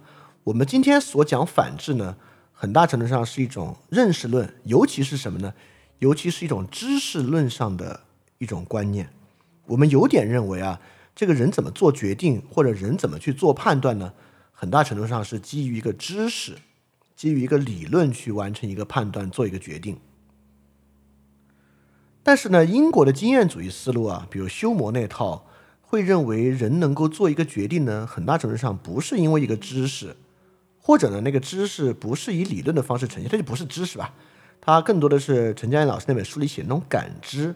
也就是说，它来源于过去你经验的积累，这个经验的积累，你未必能够完完全全讲成知识传授给他人，但更多的呢是你的一个决定。这就有点像，如果我非要举例子的话，我就举谈恋爱这个例子，就是你很难把一个人处理良好或者人际关系吧扩大一点啊，就是我们统被称为情商人际关系那个东西，就一个情商很高、非常会处理人际关系的人，未必能够把它完全理论化教授给别人。好，那对于英国这个也一样，就英国人在生活之中真正的积累，不是靠德意志的思辨式的方式形成的积累，而是靠英国当时的社会这种共和制的社会带给人的积累。这里面所有人啊，这里面所有的贵族，其实在他们诗歌之外的那个部分，是他们生活中比较重要的积累的内容。OK，我再说回这个诗歌与反制或者艺术与反制的关系。那么同样转过来呢，就是说，那么英国式的对于这个艺术和浪漫主义，包括对于自由的学理概念，对于德意志的这个神秘主义的概念不求甚解的态度，是不是反制呢？我觉得不是。不是的原因呢，就是我们以前讲过一个事儿啊，不是所有的东西都有分析的价值。就因为这个现在这个媒介社会嘛，什么火就有人把它拿来分析一番。但我就说呢，很多东西火，但是它不值得解释。它为什么火，或者什么东西为什么不好，是一个不值得解释的东西。那在浪漫主义潮流之中呢，有一些话题啊，并不像，尤其像德国人一样，他能够在背后有一个深刻的解释。那你说英国人在他们生活中不使用智慧吗？使用智慧，但那个智慧不太像哲学反思式的智慧，而是什么智慧呢？而更像是哈贝马斯所讲的那种交往理性。因为英国当时已经结成一个共和制的一个社会环境了，这个社会环境呢，这些不管是你在国内写文章去说这个法国大民好，或者你支持托利党、支持辉格党，里面都会有很多需要运用到理智的部分去完成。虽然这个理智与这个政治哲学和政治思辨不一样，和伏尔泰和卢梭那个不一样，但可能更像就是这个制宪会议里面所讲的那些。它读上去像是一些算计，但从某种休谟和哈耶克的角度来讲，这些算计很重要，就能能在这些算计上取得一个比较明智的思路和想法，其实是个非常重要的事情。所以说，这就是如何把今天讲内容和反智区分开的。我们就明白，智慧、智力这个事儿，不仅仅是理论、逻辑、哲学式的那套东西。不是理论化、公理化、原则化、概念化的东西才是智慧，啊，智慧可能更重要的智慧就是 phronesis，就是实践智慧，而实践智慧是在做中和交往中完成的，而不是在纸面上和分析上完成的，可能是这么一个方向。所以我觉得这个问题也挺有意思的啊。好，这个问题啊，说我们会确实比较偏爱这个德国哲学的样态。鉴于德国浪漫主义的气质，我们与这种德国气质之间存在什么联系呢？这 可能更适合是上一期之后问的一个问题啊。那么，我们与德意志浪漫主义之间确实有很重要的一个气质啊。我们上次讲到了各种各样的个人主义，对吧？英国式的个人主义啊，基于社会财产参与的这种个人主义，与德国式的个人主义，德国是什么样的个人主义呢？就是至于范林论谢林哲学的个人主义、个人意志的个人主义，这种个人意志它并没有社会内容在其中，没有社会内容的个人意志，最后变成什么样呢？就是这个德国啊，在一战、二战之间，很多人听说过啊，这些德国人都非常爱读书，很多人都有很强的这个音乐才能、绘画才能、艺术才能和哲学才能。这些德国的士兵虽然就是一个小的小小的步兵，在战壕里面拉小提琴、读诗，这是他们的生活。但是呢，在公共问题之上啊，近乎于没有判断力。所以你看，我们这里个人主义有各式各样的个人主义啊。我们上次做了很多区分，但在这里面呢，应该有两种个人主义，一种呢是基于。社会生活、财产权、政治权利所构成的英国式的个人主义，还有一种个人主义呢，是在唯心主义哲学、意志论哲学之中，通过个体的艺术和智慧经验所构造出来的个人主义。而这种个人主义呢，很容易与集体主义合流。所以，我们跟德国浪漫主义的关系，就是因为第一种个人主义缺乏了，人就容易去找第二种。人越找第二种吧，公共问题之上可能就越糊涂。这是我们从就是这这这个这个回答当然过于简单啊，但这个就是如果我们就要回答德国出了什么问题，那我觉得这个就是个回答。好，这个问题啊，就是对自然的诗意模仿和中国文人这种将自然作为审美对象是一样的吗？诗化自然这一类寄情山水，达到精神按摩的作用。我觉得英国人比中国人的自然诗意更精神按摩，但如果你知道这个中国古典山水画我们今天由于那那套知识失去了，所以我们其实失去了一个视角。就中国古典山水画，很大程度之上是道家传统，而且是道教传统，所以那些山水画的题材是有讲究的。比如说上面有多少个山，有多少洞，是什么样的河，和那套黄老修炼之术是有关系的。所以中国文人的山水画本身，除了那个审美价值之外，其实是有道家修道的那套思想系统在其中，只是那一套呢，那套知识现在被我们抛弃的比较厉害，所以我们今天再看山水画，有点儿不看那一部分了，或者也看不懂那一部分了。虽然我也不懂啊，但我知道有这个维度的存在，但这个维度我实在没有什么探索的欲望在其中。但我知道啊，OK，确实有那个维度的存在。但对于英国人来讲啊，就是更贴近一个精神按摩的作用。对他们来讲，这些自然诗和自然诗意模仿，呃，更贴近这个精神按摩。所以我觉得中国文人跟这个还是不太一样。中国文人还有那一部分，那个黄老哲学那部分啊，这个英国人不太有。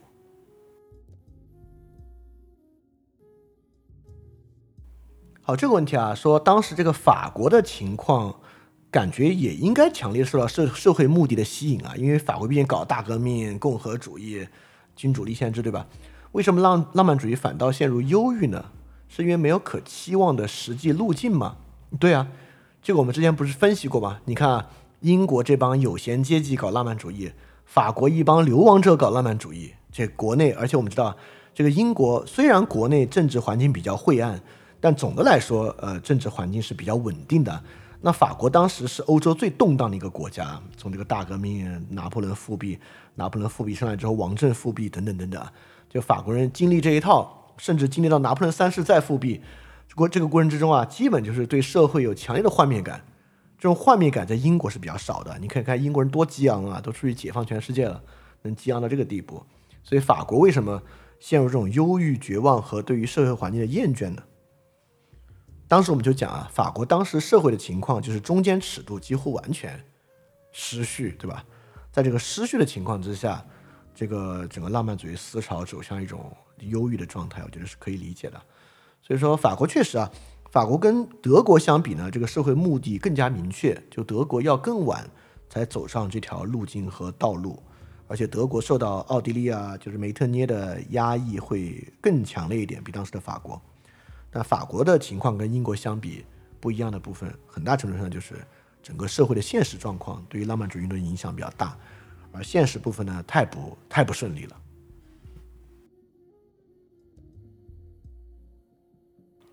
还有问题吗？这问题这么少，为什么问题这么少？你们都已经失去对这个内容的兴趣了，对不对？你们都已经不再愿意听饭店二点零了。你们想不受惩罚的漠视我吗？你们想压垮我这个比你们全体加在一起还有更强大的人吗？对，这里有同学说让我去了解一下这个英国文人里最强的这个战斗机——阿拉伯的劳伦斯。这个确实还很值得了解，而且跟这个最近发生的国际大事有关系，大家都可以去了解一下，看看这个英国人的这个辉格史观的救世主义有多么的强烈。哦，这有个小问题啊，说该隐里面有很多圣经没提到的人物，该隐的兄弟姐妹啊，等等等等的，这个是一个呃，对这个问题还不错，这是个英国传统，英国有一个传统是圣经神话故事传统，它的代表作是米尔顿的《失乐园》，就米尔顿的《失乐园》其实可以作为英国这个传统里面的这个圣经阐释传统的一部分，所以该隐这里面这些东西呢，跟米尔顿的那一套诗长诗是有点关系的，啊，这是一个。好，这有个问题啊，这这这个问题，这不是个问题，这个评论。但这个评论我特别想说一说。他说这几期文学分析有点无聊。哼，当然我能理解这个说法，因为呃，饭店以前讲文学讲的比较少啊，还是这个政治啊等等等等的啊。呃，我觉得不同的同学兴趣不一样，可能有的同学呃听这个政治分析比较有兴趣，有的同学可能对艺术感兴趣，听这个文学的有点兴趣。呃，包括这个戴克瑞说这个理论深度没没那么深。呃，首先啊，我不是一个文学理论造诣很强的人，所以如果你找个文学理论家来讲这个浪漫主义，他能够从文学理论的角度来讲。但是我要提示一下，就这个你可能觉得没那么深或者有点无聊，这里面有一个可能你的问题意识没有连到的部分，我想提示一句，就是为什么要停下来讲浪漫主义这部分，是因为最后这玩意儿要和尼采连到一起的，和尼采连到一起有个特别重要的部分，也就是说，尼采不是在一个社会学的意义之上去描述人的精神状态，对吧？尼采是一种是从一个个体的角度去描述精神状态的，这个描述包含了大量的人的感受、人对于问题理解的部分。所以在这个基础之下，整个我们我们刚才也讲了，欧洲在十九世纪个体心灵的塑造，就是从浪漫主义运动开始被塑造的。也就是说，如果我们对浪漫主义运动里面的人，作品和在各个国家不同的发展这个事儿不熟的话，我们去听尼采批判的部分，尼采批评，你可能有点不知道，不知道尼采在批评谁，因为尼采做的并不是政治批评，并不是浅层的文化批评，其实做的很多是关于人的。心灵的批评就这么说吧，我们先用先用心灵这个词吧，因为比较复杂。所以从这个角度，他的批评对象，也就是说，我们可以从历史的角度把握十九世纪，从政体的角度把握十九世纪，从经济史的角度把握十九世纪，都是很重要的。而且我们也会讲啊，之前也在讲，对吧？但是呢，我们也必须从心灵史的角度把握十九世纪，只有这样把握了尼采那部分，才连得上。不然，尼采那部分特别容易被理解的很空洞。比如说，你理解啊，尼采批判基基督教，但尼采批判的可不是随随便便的基督教，尼采批判的是被十九世纪浪漫主义改造之后的基督教。所以，尼采有很大程度上在批判德国唯心主义之后的这个基督教传统。这、这、这，所以说，这个心灵史的部分可能跟尼采那部分才接得上，主要是这样的啊。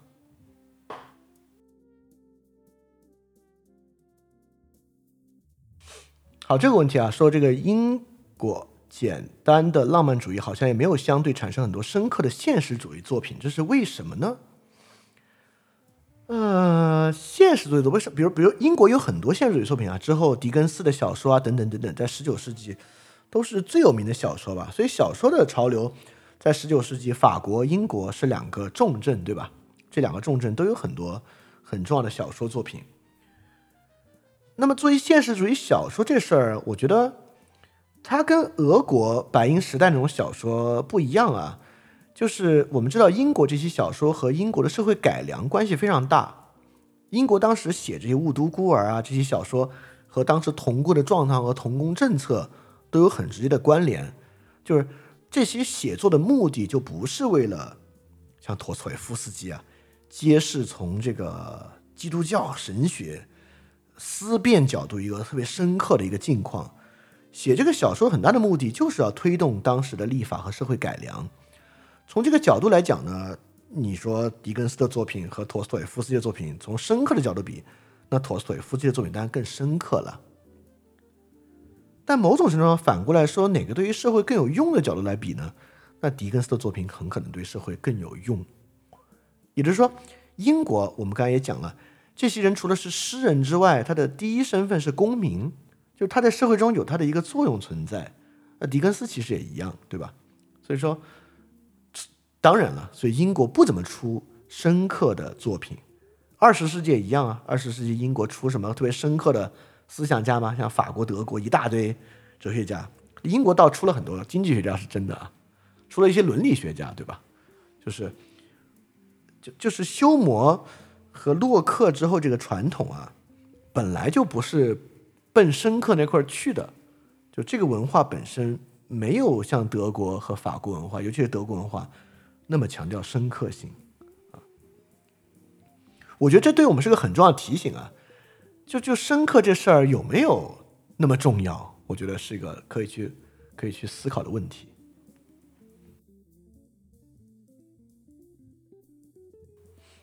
好，这里面有个小问题啊，说呃，现在的浪漫主义形式有各种各样，但是英国式的好像是最陌生的一种，这是为什么？呃，有两个原因啊。第一，我们也讲了，就英国式的这个，它的主要载体是诗，诗和我们今天是隔得最远的一个文学形式。比如说以小说为载体的浪漫主义，其实我们现在接受起来更容易。读诗，尤其读翻译诗这事儿，几乎我觉得很困难，很困难。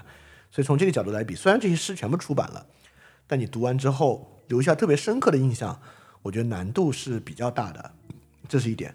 第二点呢，就是我们刚才讲了，就英国的浪漫主义是里面颠覆的最不彻底的一个，就是它跟英国的传统啊接的最紧的一个。就比如刚刚该隐那个，就如果你对于米尔顿这套体系不熟悉的话，你去读该隐，可能也有点不知道。就算你是个基督徒，你也是不知道说啥呢？怎么我在圣经里没有读到过这样的东西啊，对吧？所以它其实是跟普伯呀。英国中世纪啊，那套传统连的比较紧密的一个，所以说起来话呢，就英式的浪漫主义可能语境最强，所以说可能对我们今天影响稍就是对于我们这个文化的影响可能相对小一点点，大概是这样。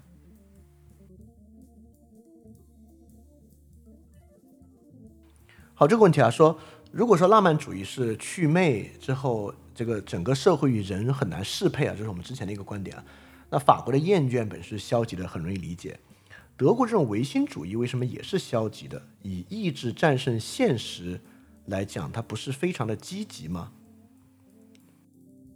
我大概从这个方向吧。首先啊，这个德国的浪漫主义和纯粹的谢林哲学，我觉得还是有区别的。这个上期我们其实讲到了，它本身更可以看作是这种一元论谢林哲学本身的一种。劣化的产物，我们上次应该还专门讲过这个东西啊，就是它是一种劣化，它本身劣化，其实这点很重要啊。这个劣化根本就是尼采讲的，就尼采在瓦格纳事件里面应该就讲到，这个劣化是它本身不可避免的一点。从一种最理性的角度来讲啊，意志战胜现实，你甚至可以从康德的角度来讲啊，用实践理性对人形成命令，形成这个命令。这岂不是一个最至高的东西嘛？对吧？这是一个最至高的状态。但这种意志本身啊，就存在一种劣化的程度。所以最后真的到这个德意志浪漫主义运动之中呢，它已经与这个康德和西林哲学就渐行渐远了。它更多的呢，就是有点像这个叔本华、费希特他们所要的那种从审美直观往下来搞。然后就像我们上次讲啊，他在德国那个程度之上，就是招魂术啊。梦游者呀，先知呀，基督教神秘主义呀，就是他最后的结果啊，就是这个轻率思想横行无阻。它的结果为什么我说它是消极的呢？它消极的情况就是你会发现，从德意志浪漫主义到往后啊，这套想法对于德国社会基本提不出什么方案。就是这套想法跟德国社会的需要，尤其是和德国面对十九世纪的这个矛盾的需要，根本是脱节的。他最后能够接上的方案的时候啊，已经变成德意志民族主义了，那就是另外一个更糟糕的东西了。所以，我认为它的消极部分在于它与现实的脱节，它与现实的脱节也代表它对于现实的漠视。比如说，当时德国浪漫主义。他对于现实社会结构的问题其实是漠视的，他更要的就是说白了，他要这个个体直接通神这一点嘛，其实主要是这一点啊。对，这里刚才这这个同学补充了为什么英国浪漫主义影响比较少，就是这些诗人的名字我们都听过，但其实作品没怎么看过，就是英国的小说发展太快了，类型小说太早繁荣了，其实把这部分掩盖了。呃，这里还有一个我可以去讲啊。之前我们讲浪漫主义，也讲浪漫主义不是个断裂吗？就浪漫主义之后那一波，不管是法国、英国小说，我们都看过，都很熟悉，甚至都读过，还进过课本儿。但浪漫主义这些都在其之外，对吧？之前我们也讲过这个断裂啊，就讲讲浪漫主义最开始的问题意识，不就是这个断裂吗？我们当时讲为什么有这个断裂啊？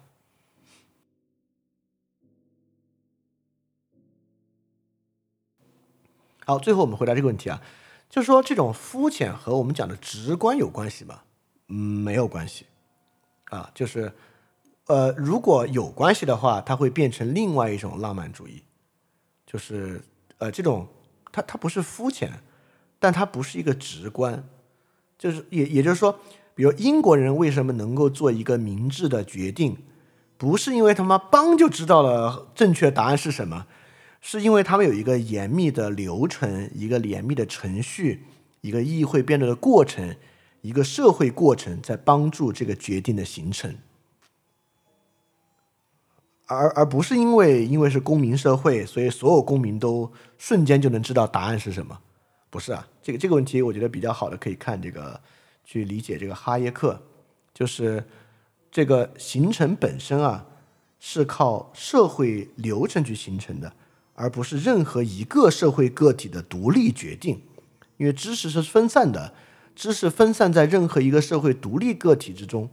都不都不足以得出最后的那个答案和决定，我觉得这是修谟和哈耶克要去强调的那个意思啊。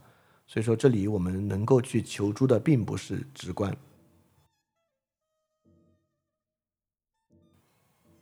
好，那今天我们大概要讲的就是这些。那我们今天大概就到这里结束。我们再隔一周啊，我们把这三个呃浪漫主义思潮讲完了。那你觉得？讲文学部分没那么有意思的呢，那我们下期就开始去准备讲一八四八革命。我们上次讲到一八四八革命嘛，这期我们就讲啊，这个一八四八革命怎么发生的，而且发生了一些什么样的事情啊？当然，拜伦的这个他的努力啊，也在其中会再次被介绍到。好，那我们下期去讲一八四八革命再见。那我们今天的节目就到这里结束，大家的感谢相信，也感谢分享你的相信。